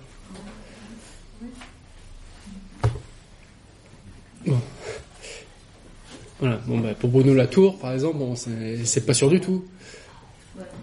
Puisqu'il, euh, qu'est-ce que c'est? C'est pas une réalité, c'est une catégorie. Euh, euh, c'est finalement une catégorie médicale, donc il construit. Ce qu'il construit, c'est la catégorie médicale, etc. Mais après, vous partez dans des euh, circonlocutions, etc. ça, ça, va très, ça va très très loin. Effectivement, ça c'est un travers. C'est un des aspects. Ça c'est pas, c'est pas tant sur le plan militant, c'est vraiment sur le plan théorique. C'est un des aspects euh, qui, euh, qui à un, moment donné, après avoir beaucoup pratiqué ce genre de, de- de- d'idées, quoi, m'a semblé absolument exorbitant. quoi. C'est-à-dire que je peux créer, enfin, je suis un démiurge, crois. Je, par la- je, je, je, construis ce, ce dont je parle. Et ça, par exemple, c'est une, c'est une, une, un tour de passe-passe en fait qui est constant dans l'œuvre de Derrida. Pour ceux qui, qui, auraient lu du Derrida, ben, c'est- pratiquement tout le temps ça, qu'on revient sur- sur ce, ce point de vue-là. Le problème, c'est que ça, fait quand même quelques ravages, notamment. Alors, ces ravages sont-ils fondés? Encore une fois, jusqu'à un certain point, notamment. Bon, ça, c'est un point qui, qui peut m'être reproché euh, dans le livre. C'est la mobilisation de l'idée de nature comme catégorie sur laquelle on pourrait euh, retravailler. Évidemment, parce que, bon, ça c'est encore l'occasion de le dire et de ne pas le nier, c'est évident que l'argument de la naturalité, c'est l'argument de la légitimation des rapports de- d'oppression, etc. Bon, ça c'est... aussi tout à fait le contraire. Enfin, on a vu chez, par exemple chez Chomsky, il y a toujours euh, du début à la fin, on commence par euh, des, Ouais. des choses extrêmement fondamentales sur la Mm. nature humaine, et Mm. on arrive à une Mm. apologie du, du, du socialisme libertaire, Mm. parce que ce serait considéré comme la- la- Mm. le- l'aboutissement logique de la nature humaine, des choses comme ça. Ça a des conséquences très pratiques de considérer par exemple qu'il n'y a pas de normes euh, morales ou politiques transcendantes. Euh, c'est Paul Bogossian, je crois, dans un livre qui s'appelle La peur du savoir, qui parlait justement qui faisait une critique de la déconstruction, je pense, Mm. Mm. euh, enfin, du constructivisme sur le plan épistémologique, où il disait euh, si, les domina- si les dominants, alors certes les dominants n'ont pas, en principe, selon ce que l'on croit en tant que progressiste, que la, que, enfin, qu'ils n'ont pas en leur possession des normes objectives qui justifient leur, leur, leur domination, mais que les dominés non plus, alors les dominés ne sont pas du tout en, en position de- de- de- d'effectuer cette critique, d'effectuer une critique objective du pouvoir, de se rallier potentiellement peut-être certaines catégories qui seraient au départ les dominantes, etc., par euh, tout simplement le pouvoir de, persu- le pouvoir de persuasion qu'a la, la raison et la, la- Mm. les, les arguments qui seraient en principe implacables. Mm. C'est là, là aussi, enfin, sur la question de la nature humaine, ça a des implications très, enfin, très, très importantes plan politique de dire qu'on peut faire n'importe quoi de l'être humain. Chomsky disait justement, c'était dans Raison Liberté, que euh, Mm. la, si on peut faire n'importe quoi de l'homme comme une espèce de, de pâte dont on, on- on peut faire devenir n'importe quoi, peut être, disait-il, aussi bien sous contrôle de l'État que du, que du parti, euh, que de n'importe qui. Et finalement, il n'y a plus de lutte à mener. Il suffit finalement, l'aboutissement finalement d'une société parfaite, ce serait un modelage parfait de l'être humain au gré du pouvoir, un pouvoir qui serait parfaitement monolithique Et c'est ça qui ferait finalement le bonheur, puisqu'il n'y aurait pas, enfin, quoi qu'il en soit, on ne pourrait pas se référer à quoi, à quoi que ce soit d'autre pour Mm. créer le... Donc ça a des conséquences qui me paraissent, enfin, qui paraissent désastreuses. euh, Mm. Alors là, bah. Bah, vous devez connaître du coup le, dé- le débat entre Foucault et Chomsky. il est Il, télé, ouais, il, il il sur Internet. il est sur Internet je- bah, il y a des éditions séparées, je crois. Qui, Oui, qui réfraction, euh, je crois, euh, dans il me semble qu'il y a des- une retranscription. Peut-être, peut-être bien. Et bon, là, c'est intér- c'est intéressant parce que finalement, euh, ils se répondent et les- il y a les deux aspects qui sont très clairement énoncés. Bon, pour Foucault, par exemple, combattre, euh, combattre, enfin, mener un combat au nom de signifiants comme la justice ou la vérité. euh, Une naïveté pour lui incroyable. bah, c'est pas, c'est-à-dire qu'on peut pas parce que la, la justice en fait est définie. Il lui dit à Chomsky, euh, lorsque vous, lorsque vous dites par exemple que les travailleurs mènent un combat pour la justice, en fait, euh, euh, vous sous-entendez justice au sens de défini par la culture occidentale, un terme qui a été forgé dans votre culture, etc. Il lui dit en fait les, les, les ouvriers ils luttent pas pour la justice, ils luttent parce qu'ils sont pris dans un rapport de force et qu'il faut le gagner, point. Et ça, ça on n'a voit rien à voir toujours c'est question de pouvoir. Quoi. Autant il a pu avoir des, des, travaux assez intéressants, comme vous l'aviez dit, sur le plan historique, etc., de la psychiatrie, des choses comme ça. Autant dans ce genre de débat, là, ces arguments, c'était systématiquement complètement circulaire. C'est-à-dire que Chomsky amenait un certain nombre d'éléments scientifiques, euh, d'éléments moraux, d'éléments de justice, etc. Foucault, systématiquement, disait, euh, il y a un moment, il dit texto, le prolétariat ne veut pas faire la révolution pour la justice, il veut faire la révolution parce qu'il veut faire la révolution. Donc voilà bien avancé. Et, et finalement, et, et Chomsky lui dit une la raison, c'est que et finalement, alors alors, pourquoi on suivrait le prolétariat? Pourquoi le prolétariat plutôt qu'un autre? Pourquoi Enfin et voilà. Et Mm. Foucault n'a rien à dire là-dessus finalement. Euh, sur le plan normatif, forcément, euh, le relativisme épistémique va aussi au relativisme moral et on arrive à, à peu près rien. C'est une affirmation. euh, bah, effectivement, ça arrive à l'affirmation narcissique de soi comme, euh, comme seul horizon possible. Alors, et encore. euh, ça je l'ai pas, je l'ai pas développé aussi, mais c'est, euh, je suis parti de là en fait dans le livre. Euh, je me suis attaqué. Enfin, il y a quelqu'un qui l'a fait mieux que moi, c'est Vivien Garcia. Il a travaillé sur le post-anarchisme, un très bon livre là, là-dessus, quoi. Mais juste, je me suis servi donc de, d'une- de- de quelques analyses d'un certain cou- d'un courant qui s'appelle le post-anarchisme, qui est vraiment là ancré euh, dans, dans- dans l'université anglo-saxonne. Et effectivement, alors pour les post-anarchistes, là il y a quelque chose de, très important, selon eux, qui va dans ce sens-là, c'est-à-dire que si on fait euh, une, euh, ne serait-ce qu'une esquisse d'une société euh, désirable, en fait, qui serait autre que la société actuelle, l'idée des post-anarchismes, c'est que c'est un, un- une esquisse d'ores et déjà dangereuse, parce que si vous pensez quelque chose d'autrement organisé que la société présente, vous allez forcément, à terme, conformer les gens au modèle qui est prescrit. Donc il y a une, citation, je crois, d'un- post-anarchiste américain qui s'appelle Todd May, américain ou américain, je crois. Bref, qui dit en gros que dans tout projet utopiste, hein, il existe un Staline qui attend au coin du bois, quoi, pour euh, pour discipliner et conformer les gens. euh. Et ça, ça c'est le post-anarchisme, c'est-à-dire en fait un anarchisme, mais dopé en quelque sorte euh, aux théories foucaldiennes, etc., etc. Où on voit bien là cette forme, à mon sens, effectivement là d'impasse, qui, qui qui est très claire.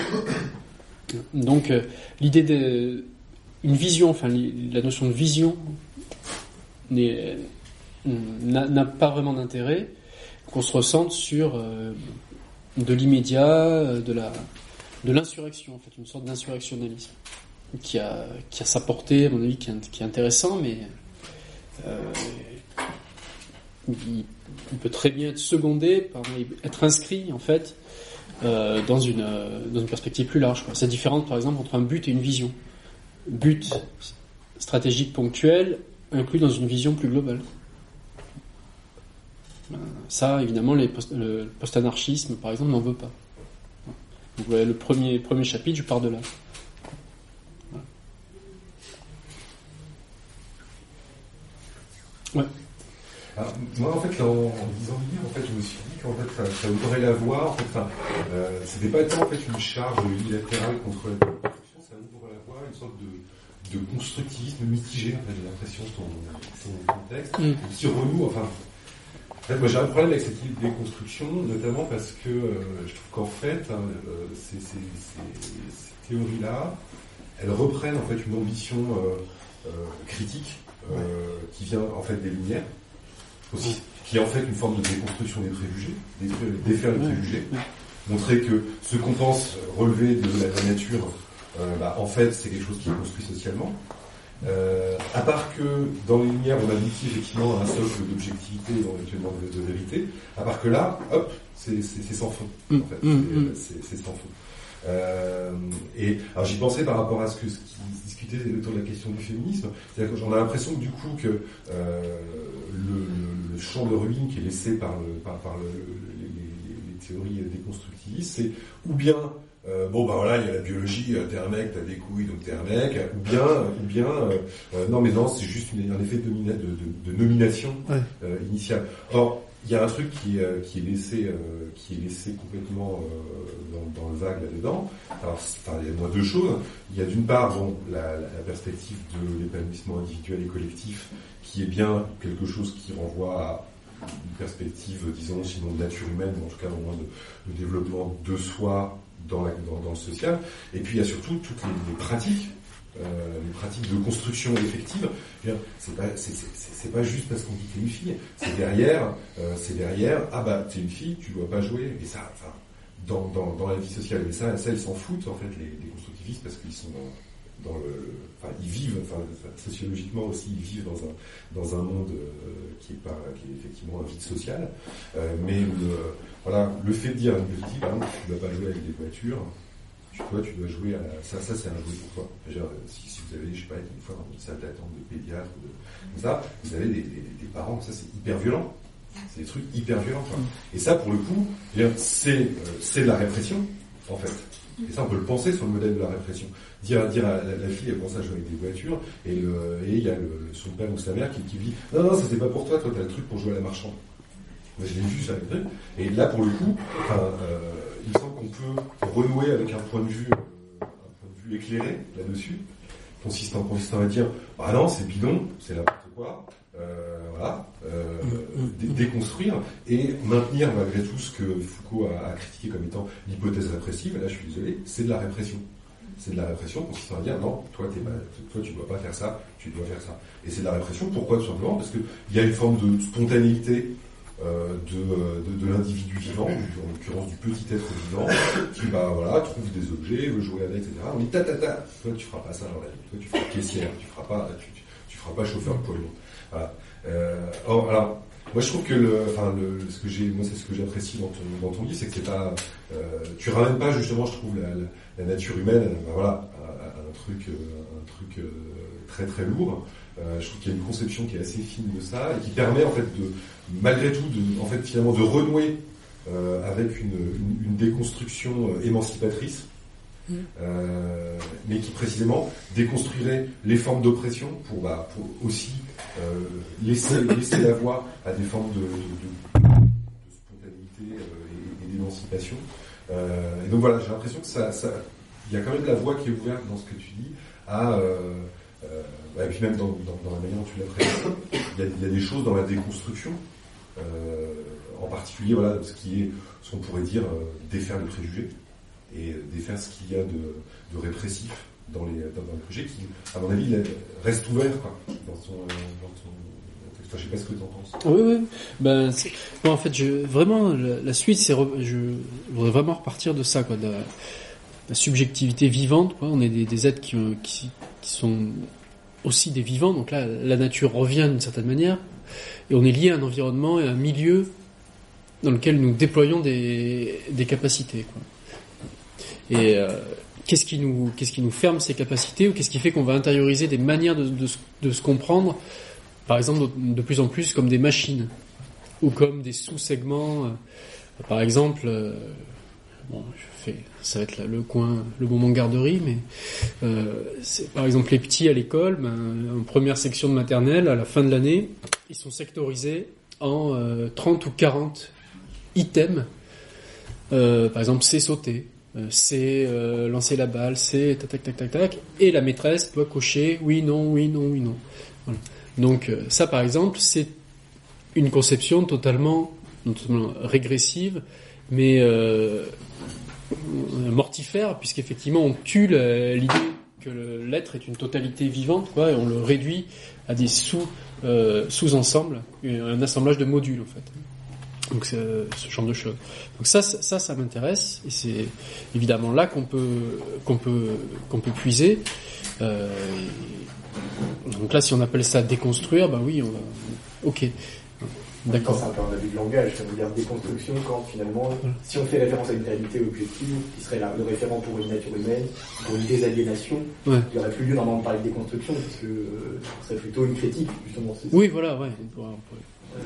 Mais après, là où l'aspect l'aspect que je que je retiens, moi, c'est l'ouverture à divers euh, enfin à divers champs de, de lutte, quoi. Enfin, le, le fait de sortir d'un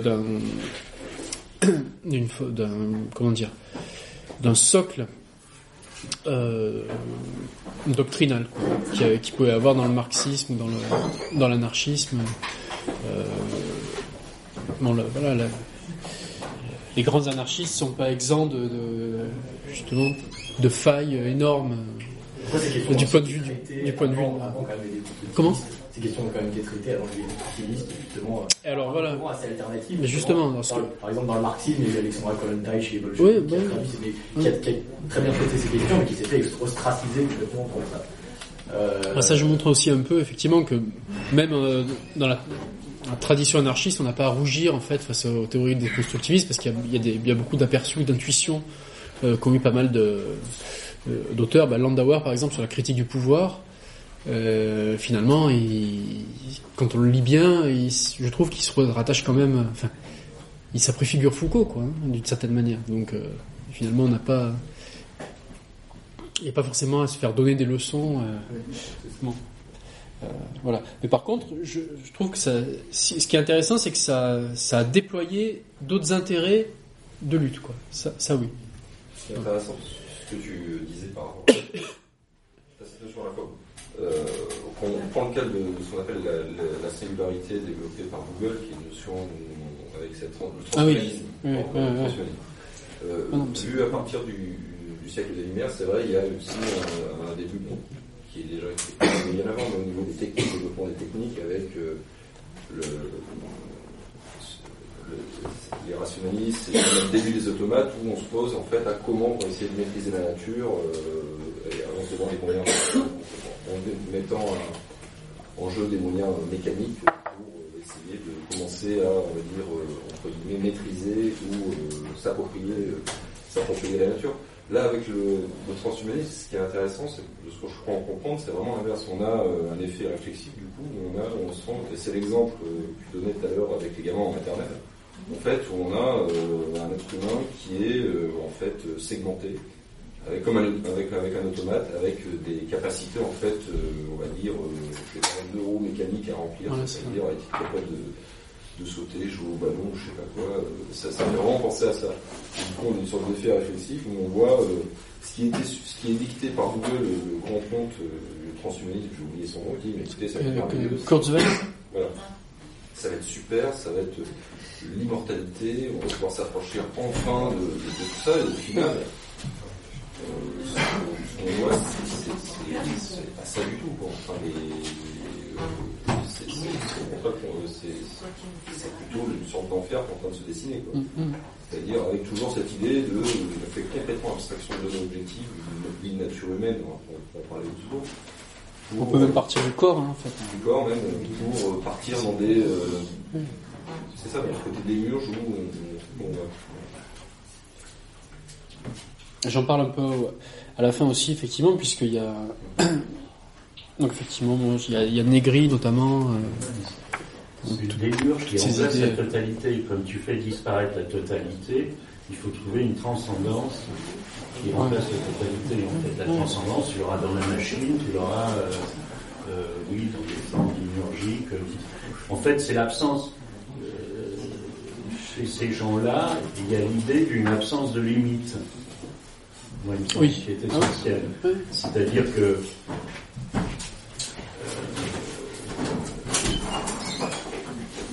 Bon, et en ça, c'est très contradictoire, parce qu'à la fois, par exemple, quand ils peuvent critiquer l'idée de progrès, des choses comme ça, euh, critiquer, euh, oui, enfin, bon, les, les lumières en général.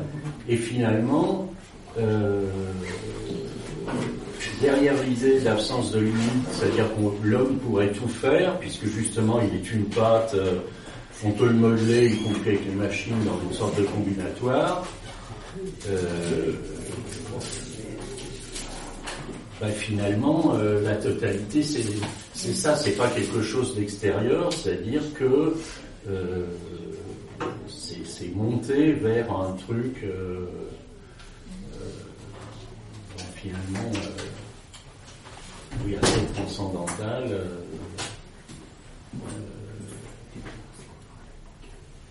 alors qu'on a toujours essayé de poser, par exemple, du point de vue de la révolution, euh, il s'est toujours posé les questions de, des limites, finalement. Euh, du point de vue du rapport à la nature aussi, c'est aujourd'hui une question qu'on se pose, c'est-à-dire justement de la limitation.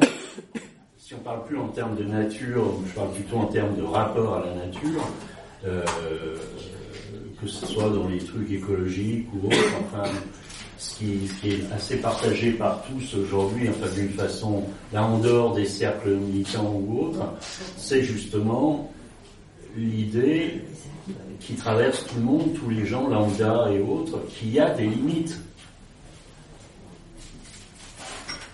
Il me semble. Euh,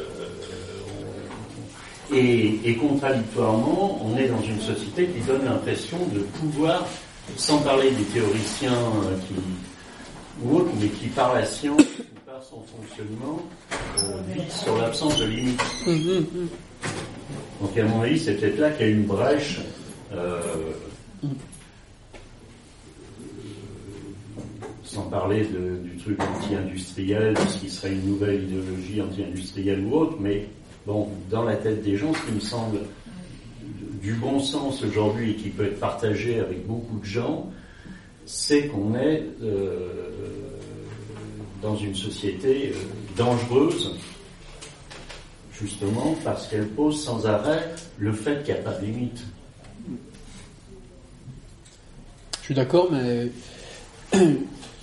c'est même pas une clause, c'est même pas une réserve, mais c'est juste donc, euh, effectivement avec tous ces concepts, moi je les partage, mais j'ai l'impression que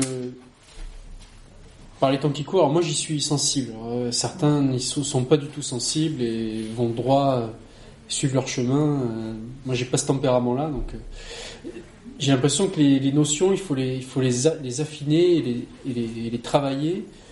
Sinon, elles risquent d'être, comme s'il y avait des charognards qui rôdaient autour, elles risquent d'être reprises et on risque de se retrouver enfin vite, euh, vite récupéré. Je pense là pour la notion de nature c'est le cas, pour la notion de limite aussi quoi. Donc euh, j'essaye d'en parler un petit peu et après il faudrait que je, redéveloppe vraiment ça. Pour moi elle est essentielle, mais après justement comment la comment travailler, comment la redéfinir quoi. Si on veut pas par exemple qu'elle soit récupérée du côté d'une transcendance bigote, des choses comme ça quoi. Et j'ai l'impression que justement l'un des problèmes de ce livre, c'est qu'effectivement presque à, chaque page, je me disais bon, comment est-ce que je vais présenter les choses de telle manière que ce soit pas un bouquin qui puisse être euh, lu et réapproprié par euh, des gens qui n'ont rien à voir avec moi et qui vont s'en servir pour dire bah vous voyez euh, même un type classé dans le camp prétendument d'en face, il dit la même chose que nous. Et bon, c'est, assez difficile de, quand, on, veut écrire un livre, de se dire qu'il va falloir passer par là. Moi, moi je vais de m'astreindre à ça. Mais, par contre, sur la question de la limite, je suis d'accord. Donc c'est pour ça, tout le monde, beaucoup de monde le partage, mais après, peut-être pas avec les mêmes attendus derrière. C'est vrai qu'il y a la question de la technique qui était abordée pas mal. C'est peut-être le, je sais pas, le beaucoup mais moi c'est peut-être la seule le, désaccord que j'aurais. Je ne sais pas si c'est vraiment un désaccord conceptuel, c'est peut-être plus le, la façon de l'appréhender euh, terminologie. Ouais. C'est euh, un certain pessimisme par rapport à la technique, ouais, au sens où euh, je pense que depuis Marx et depuis quelques autres, il y avait même chez Kropotkin, il y avait un certain optimisme par rapport à la, technique, mais toujours pensé dans une dialectique avec la politique. Mm. C'est-à-dire qu'effectivement, je veux dire, Marx n'est pas suspect de de ne pas avoir compris les dégâts de la civilisation industrielle capitaliste sur l'intégrité humaine, on a utilisé sur l'aliénation justement. Et pourtant, il y avait quand même ces optimismes de la, de la maîtrise de la nature qu'il ne va pas falloir abandonner, enfin, au principe, qu'on devrait s'opposer au technicisme qui est vrai, qui est réel, qui est, voilà, justement, qui lui est une ignorance complète de la nature euh, que vous évoquez surtout dans la conclusion, qui est assez, assez féconde là-dessus, c'est sur la nature biologique, de, enfin, le corps, le corps, la centralité du corps quand, quand, on doit penser notre rapport à la société, etc. Un monde proportionné et, ce genre de choses. Euh, parce que, enfin, pour moi, c'est vraiment voilà, un rapport étroit entre les deux. Et finalement, est-ce que justement, enfin, une technique bien comprise, et même un technicisme presque bien compris, ce serait pas quelque chose qui justement ce serait complètement à l'opposé de ce qu'on appelle aujourd'hui technicisme, parce que l'abolition, l'abolition, enfin, l'aboutissement de la technique, qui est donc un moyen, pas, une fin, c'est sa maîtrise totale par une société démocratique, etc. Donc voilà, par un monde, par une société socialiste, libertaire, etc. Euh, qui euh, l'amènerait à son aboutissement, c'est-à-dire de quelque chose qui ne porte pas en, soi-même ses fins, euh, mais qui, dont les fins seraient données par une, par une société qui est sur un pied d'égalité. Et c'est là qu'on arrive à avoir une technique qui serait qui aurait vraiment toute sa noblesse, de servir le genre humain, etc., dans une maîtrise de la nature, raisonnée, avec les limites justement qu'on doit reconnaître, parce qu'il faut reconnaître le réel, et j'adore faire mm. abstraction pour pas tomber dans le faux et dans, des choses dévastatrices. Mm. Je ne sais pas si c'est ce que vous pensez aussi, parce que je trouve qu'il y avait un certain pessimisme qui était, qui était à cet égard-là, parce qu'effectivement, il fallait critiquer, il y avait tout un tas de tendances à critiquer cette vision voilà, de, la fascination pour la cybernétique, des choses comme ça. Mm. Euh, mais en même temps, je veux dire, même chez les, pas, même chez les penseurs plus modernes, peut-être Bookchin ou des gens comme ça, sur l'écologie sociale, il y avait cette idée d'une société post-rareté, c'était pas non plus, euh, c'était pas non plus, enfin, il y avait justement cette euh, méfiance vis-à-vis de certains usages de la technique, mais en même temps euh, un optimisme quant à ses potentialités dans une autre société et euh, remanié dans une autre vision, etc. Mmh. oui, ben, bah, effectivement, j'oscille un peu entre les deux, c'est vrai. par exemple, oui, ben, sur, sur Bookchin, c'est un peu, il pourrait symboliser un peu cette, cette ambiguïté, quoi. Parce qu'il y a un côté quand même Enfin, j'ai l'impression qu'à la fin de sa vie, il se rend compte qu'il a été quand même assez prométhéen. Après, euh, non, c'est un, champ qui me paraît important. Euh, personnellement, moi, c'est la question du numérique qui me semble qui me semble importante, quoi, parce qu'elle c'est le véhicule de l'abstraction, quoi, du, nivellement total. Voilà. Donc euh, ça, il me semble que c'est un terrain, un terrain de, de critique euh, important. Et euh, aussi les illusions quant, quant au numérique, quant aux imprimantes 3D, des choses comme ça.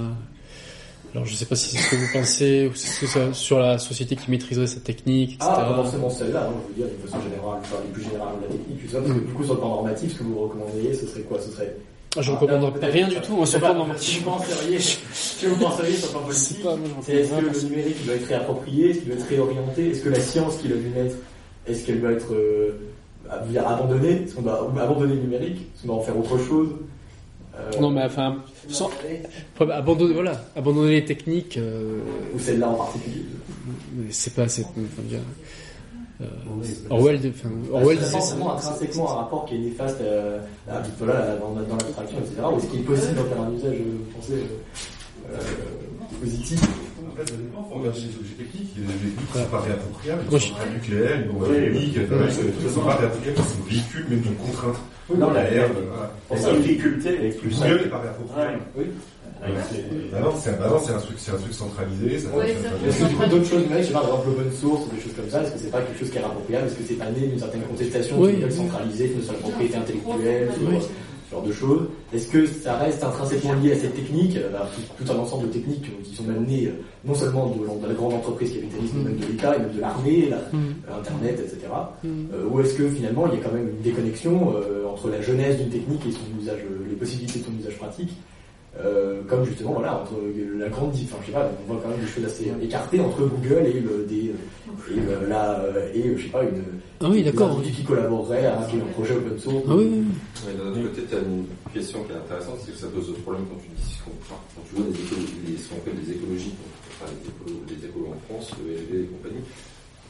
On dit oui mais l'écologie oui mais c'est l'écologie politique. C'est lié à un mode de production euh, euh, où j'en ai. Donc, après, le, le questionnement que tu as par, rapport à, au numérique, à l'abstraction que ça, que va engendrer, une sorte de découverte.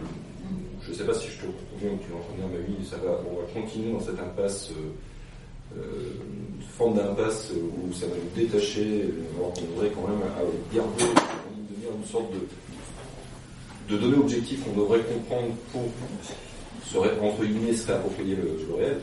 Après, à la base, euh, l'imprimante 3D, euh, bon, l'imprimante 3D, elle ne tombe pas du ciel. Quoi. L'imprimante 3D, à la base, il faut, euh, il faut, non, mais vrai, quoi, il faut euh, des pièces mécaniques, il faut des gens pour souder, etc. Il faut du cobalt. Le cobalt, ça tombe pas du ciel, euh, c'est disponible dans certains pays comme par hasard, qui sont toujours rien. Enfin, ça pose aussi cette, euh, Ça- cette, euh, ouais. cette, cette, euh, enfin, ce, cette question-là. C'est vrai qu'après, il y a Même ça, ça, enfin, si- ça crée des, ça, ça crée des formes de, de, de schizophrénie mais ordinaire, quoi. Des gens qui sont. Je vous donne un exemple, c'est pas, pas plus tard que la semaine dernière, mon, notre chef, notre chef d'établissement, donc, euh, euh, nous, nous sommes d'investir euh, vraiment sur le développement durable et de- d'enseigner ça à nos, à nos ouailles, etc. Voilà, faut, faut tout mettre sur le développement durable, euh, voilà, mettez vos canettes dans la bonne poubelle, machin et tout. Et après avoir fait ça, il nous dit bon, mais ce que j'aimerais bien aussi, c'est qu'on fasse une expérimentation. euh, voilà, notre collègue euh, est partant pour le faire, etc. C'est une expérimentation sur les tablettes numériques euh, avec les premières, etc. Voilà. Il voit. Bon. Alors évidemment, il est dans une logique plus de pouvoir. il- Les directives tombent d'en haut. La commission en parlait, mais je, suspecte qu'il est, c'est un individu qui a l'air, qui paraît sincère en tout cas quand il présente ça. Il est assez enthousiaste. Il voit pas du tout qu'il est en, en- en pleine schizophrénie, quoi. Et, vous n'avez aucune réaction dans la salle, quoi. Tout le monde est là, oui. C'est- pas une vision écologique très radicale. Et non, mais justement. Nicolas Hulot. Bah oui, oui, bah mais. Bah oui, oui, mais La religion du petit geste, mais bon, c'est. Ouais, c'est ça. c'est. Donc, c'est pour ça que. J'ai comme, j'ai sûrement un pessimisme. euh, Après. euh, Ah, moi, je, je comprends. Ouais. Pour clarifier, euh, pour clarifier, non, mais je comprends très bien. Moi, je suis plus. Serait-ce que bon après il y a des il y a il y a, il y a d'autres choses sur le bon c'est la question de l'écriture mais des choses très très simples hein, je veux dire Mais C'est ouais, des choses très pratiques. quoi. Voilà. ça, dans, dans le livre, voilà, vous, êtes toujours été au stade de la critique, il fallait Voilà. des, choses particulières auxquelles se poser. Après, dans, sur le plan normatif, euh, ce serait vraiment très, enfin, voilà, des éléments très, Bah oui, très bah, pratiques. par exemple sur la sur la sur l'écriture l'écriture grave au niveau synaptique enfin elle permet en fait de, de, de mémoriser euh, des informations d'une toute autre manière que le fait de Ça avait fait un peu, le, ça avait fait un peu, le, un peu de bruit quand, euh, maintenant aux États-Unis, euh, l'écriture dans beaucoup d'écoles est devenue optionnelle, Oui. Et vous avez maintenant des, des, des, des lycées, des collèges entiers, qui les cadres de la Silicon Valley inscrivent leurs enfants. oui sauf sauf euh, les enfants de Steve Jobs oui c'est tout en bois Ouais. D'ailleurs, là, c'est un, un problème bien concret, par exemple, de savoir, je pense, vis-à-vis des techniques euh, qu'on peut se appliquer, enfin, par exemple, pas justement du, du nucléaire ou autre, mais euh, du, tout ce qui est micro, par exemple, c'est aussi un problème d'avoir le choix. C'est-à-dire qu'il me semble qu'il y a des, sortes de technologies ou d'objets techniques aujourd'hui euh, où on nous les impose sans autre choix, et puis autrement il y a le choix. C'est que moi je vois que, donc par exemple depuis qu'il y a l'informatique, enfin depuis qu'il y a le numérique par exemple, pour des gens qui ont des revues marginales comme euh, moi j'ai par exemple, euh, il est bien alors que tous les gens par exemple de ma revue étaient contre l'informatique en gros, on disait même pas numérique, on était contre l'informatique pour la plupart, etc. Il est bien évident que euh, la diffusion de nos idées, des écrits et tout, c'est sans commune mesure euh, avec, euh, avec il y a une vingtaine d'années, sans parler du fait que pratiquement plus aucune librairie, euh, enfin elle se compte sur les doigts d'une main, prennent des bouquins, prennent des dépôts, etc. Donc s'il n'y avait pas euh, en plus la circulation sur Internet par fichier, euh, etc. Mais euh, il reste des gens, euh, y compris de milieux euh, très populaires, qui écrivent des pages et des pages euh, manuscrites. Donc ça ne supprime pas. Ça ne supprime pas. Et en plus, on s'est aperçu que euh, évidemment, tous les, toutes les revues, qu'est-ce qu'elles font, y compris les revues très connues, elles baissent leur tirage papier en pensant que de toute façon, c'est qu'un support parmi d'autres. Et puis, évidemment, euh, les gens qui sont plutôt pour la technologie disent euh, il y aura moins besoin de papier, et de toute façon, les gens achèteront moins. Et moi, si je prends mon cas personnel, le numérique a, a, plutôt un petit peu boosté euh, le papier. C'est-à-dire ça a plutôt fait redémarrer un petit peu euh, la baisse qu'il y avait eu quand il est devenu de plus en plus difficile de, de déposer en librairie. Donc par exemple ça, on garde tous les ensembles. Par contre, prenons un autre objet comme le téléphone portable. Par exemple, le téléphone portable, c'est un véritable danger. Parce que, par exemple, à cause du téléphone portable, vous êtes obligé d'avoir le téléphone portable. C'est-à-dire qu'il n'y a plus de cabine. Pour prendre un exemple simple. Donc, celui qui ne veut pas de téléphone portable, qu'est-ce qu'il fait? Euh, Dès qu'il se déplace, il ne peut plus rien faire.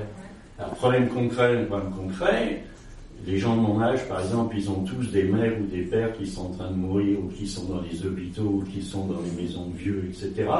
Et on a souvent besoin d'être branchés plus ou moins en continu avec eux.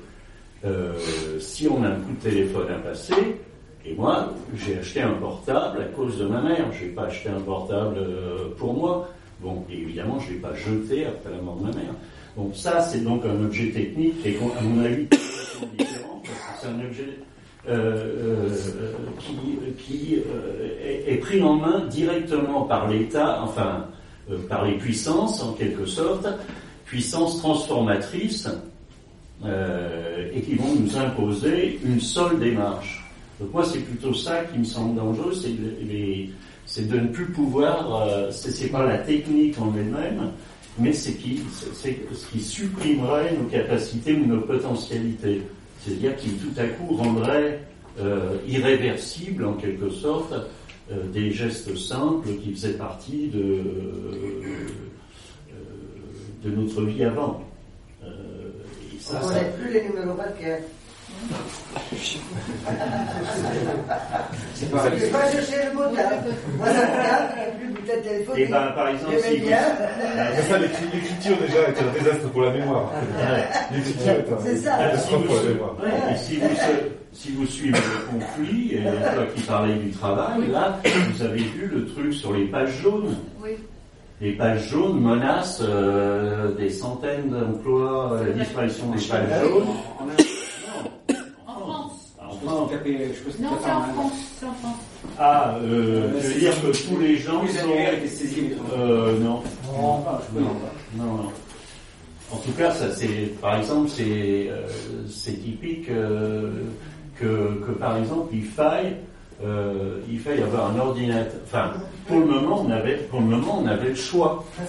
On avait le choix et ce choix il sera réfléchi. Moi, c'est ça, c'est surtout ça qui me semble. C'est pas une discussion sur la. Parce que en fait, les techniques. Euh, euh, les, micro-techniques, enfin une fois qu'elles sont mises sous forme micro, c'est-à-dire qu'elles être diffusées massivement, elles sont à la limite toutes réappropriables d'une certaine façon. Euh, il y en a qui jouent avec, etc. Le problème, c'est de savoir si on peut, si on est, on est conduit, à, enfin, si on a une marge d'autonomie par rapport à ça, ou si ça nous est imposé, c'est-à-dire qu'on est, on est obligé de passer par là. Oui, mais en fait, même maintenant, même maintenant dans l'usage, en fait, c'est-à-dire que le, le, problème, c'est que maintenant les objets techniques qui sont fournis, euh, n'a pas d'attitude sur le, la manière de les utiliser. C'est vraiment typiquement le truc avec un système verrouillé. Enfin, c'est moi, c'est ce qui me rend fou avec les tablettes. Enfin, ça me rend pas fou parce que j'en ai pas. Mais, euh, mais c'est, c'est, c'est que voilà, le, le, enfin, c'était, disons, le truc qui fait par exemple qu'un, qu'un, qu'un PC est réappropriable, c'est que bah, on peut le démonter, on peut foutre ce qu'on veut comme système d'exploitation dessus, on peut, voilà, on peut le monter soi-même, machin. Euh, une tablette, c'est voilà, c'est, c'est, euh, c'est verrouillé. Même maintenant, ils font des trucs qui fonctionnent uniquement avec le avec du, du, c'est-à-dire qu'il n'y a pas de stockage sur la machine, mais uniquement du stockage en ligne. Ça, typiquement, ça fait pas réappropriable. En fait. L'usage qu'on en fait est déjà imposé par l'objet technique. Quoi. Donc c'est pour ça que le, le fait de dire qu'il y a, il y a des, des choses qui sont, enfin, et du coup, d'où la perplexité sur la, sur la, sur, sur, sur la technique, c'est-à-dire qu'il y a des, parce qu'il y a des techniques ouvertes, il y a des techniques, il y a des techniques verrouillées à l'usage, qui flèchent en fait, euh, qui sont, enfin, qui, qui véhiculent des contraintes en fait, qui sont, euh, alors ça, alors ça vaut à, à, à la grosse échelle sur le, la, la, la, centrale nucléaire, là, qui prend en otage toute une société, euh, voilà, vous êtes, vous êtes dans le nucléaire, c'est fini. Euh, mais ça vaut aussi dans, le, dans, les, dans les conduites individuelles, l'usage est verrouillé, quoi. C'est pas seulement le choix, parce que, regarde, on peut avoir le choix de s'en ou pas, mais à partir du moment où on a cet objet-là, de toute façon, il y a, euh, il y a des choses qui sont induites en termes d'usage par le, par la possession. Euh, non, on n'a même pas le droit de se servir, enfin, le choix de se servir ou pas. Par exemple, dans le travail, typiquement dans le travail, le fait d'avoir une voiture, c'est pas, au moment où ça s'est massifié, c'était plus un choix. C'était une nécessité pour, euh, pour, dans les rapports de production, de même que le téléphone. Maintenant, euh, la CGT en vient à revendiquer un droit à la déconnexion. -hmm. C'est devenu un nouvel enjeu d'une politique, c'est d'avoir le droit de ne pas avoir de téléphone ou alors de, de, d'en avoir un, enfin, en tout cas, de pas toujours, de, de pas toujours être à la disposition également de, de, de la direction du patron qui peut nous contacter n'importe quel moment, comme si on était dans son bureau d'à côté, dans le bureau d'à côté. Euh, donc c'est un nouvel enjeu de politique, là où c'est vraiment voilà qu'il faut distinguer l'enjeu purement technique, etc. Mais c'est voilà, devenu important parce que voilà, c'est vraiment si on a revendiqué ce genre de droit. Y compris dans, par exemple dans l'éducation nationale. Dans l'éducation nationale, tu peux recevoir euh, au niveau collège-lycée. Si tu, si tu n'as pas regardé tes trucs le samedi et le dimanche, tu peux être surpris le lundi. Ah oui, si tu regardes pas tes mails, t'es dans la merde. Mais oui, oui. Non, mais non, non, en fait, euh, ça, ça s'impose, ça. ça s'impose, ça. Moi, je sais que je regarde pas nos mails professionnels du vendredi soir au lundi matin. Ah oui. Et c'est tout. Euh, si, si sexy, bah, désolé, quoi. Sinon, non, non, mais de toute façon, c'est au niveau des sanctions. Hein. C'est-à-dire que dans, euh, dans le privé peut-être, mais dans le public, enfin dans l'éducation nationale, il n'y a pas de sanction si tu ne regardes pas ton truc, mais simplement là, tu es déconnecté. Ouais. Parce que comme euh, ils essayent aussi de faire, euh, pas en flux tendu, mais enfin ils essayent de d'être au plus au plus serré, et donc euh, il y a des trucs qui se modifient. Et effectivement, le lundi, tu peux très bien ne pas être au courant. Euh, bah que je sais pas que soit t'as pas de cours, soit que les élèves sont. Ouais. Enfin, il y a- voilà, c'est-à-dire. que- Que ton poste a été supprimé. Et ça va pas pour des raisons. Donc c'est ni pour des raisons, c'est c'est même pas pour des raisons idéologiques euh, au niveau de l'éducation C'est c'est comme nationale. ça que ça marche, quoi. Voilà, c'est-à-dire que c'est c'est pas la- c'est pas les sociétés autoritaires, enfin c'est c'est un, une- un- un autoritarisme un peu différent. C'est pas disciplinaire quoi. Euh, c'est pas on va vous faire euh, ça correspond pas au, discours de, Sarkozy qui dit bah qui euh, les profs euh, de toute façon ça va être ceci ça va être cela. C'est pas du tout ça. C'est c'est le fait que le, petit gestionnaire euh, le petit gestionnaire principal ou proviseur qui euh, qui ont dit qu'il faut que c'est ça et il dit bon bah regardez quand même vos trucs euh, puis lui-même permet d'envoyer des trucs. C'est lui-même se permet d'envoyer des trucs. Euh, voilà. Il ne peut pas sanctionner si on ne fait pas mais c'est accepté. Ce que tu dis c'est accepté parce que finalement c'est pas très grave Mais alors qu'en fait, c'est de la colonisation du temps de notre travail par le temps de bah travail. oui C'est l'équivalent fonctionnel de dormir sur euh, le lieu de travail dans l'atelier où le, le patron va venir te réveiller dans la nuit pour. ça va devenir ça, je veux dire. Non, mais à un donc, moment c'est- donné, c'est- le patron va pouvoir, c'est- La restauration, ça, Ouais, c'est ça, ça, c'est ça. Il peut te réveiller à n'importe quel moment pour te dire, voilà. Ça pose une valorisation aussi du moment du travail, du pas censé travailler. Ouais. Ça, c'est. ça, Ça me rappelle, c'est les recherches là, sur les Américains, là, sur le... Ils ont fait des recherches sur un oiseau. Le bruant à gorge blanche. Quand il est en période de reproduction, il dort pas.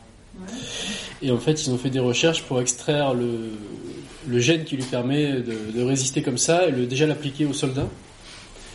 Ensuite, évidemment, l'appliquer à l'ensemble des travailleurs. Quoi. Que ce soit du 24 sur 7. Quoi. On pourrait le faire aux révolutionnaires. hein. Voilà. Là, ce serait... C'est appropriable. Donc, c'est bien. Les téléphones portables signalent qu'il y a des trucs comme Skiogène, on casse le noyau à l'intérieur, on est entièrement libre, on n'est plus connecté ni à Google ni rien, on vire Android, ça existe. Hein. Ah bon? Non, il y a plein de gens qui... Oui, ça- c'est pour les smartphones. Pour les smartphones, ouais. Par contre, oui, le petit téléphone euh, à bouton, bon. Bon, je vous propose de mettre un terme provisoirement au débat, mais de continuer éventuellement au bar. Pour les, les gens qui sont intéressés par le livre, il faut préciser que la griffe a son habitude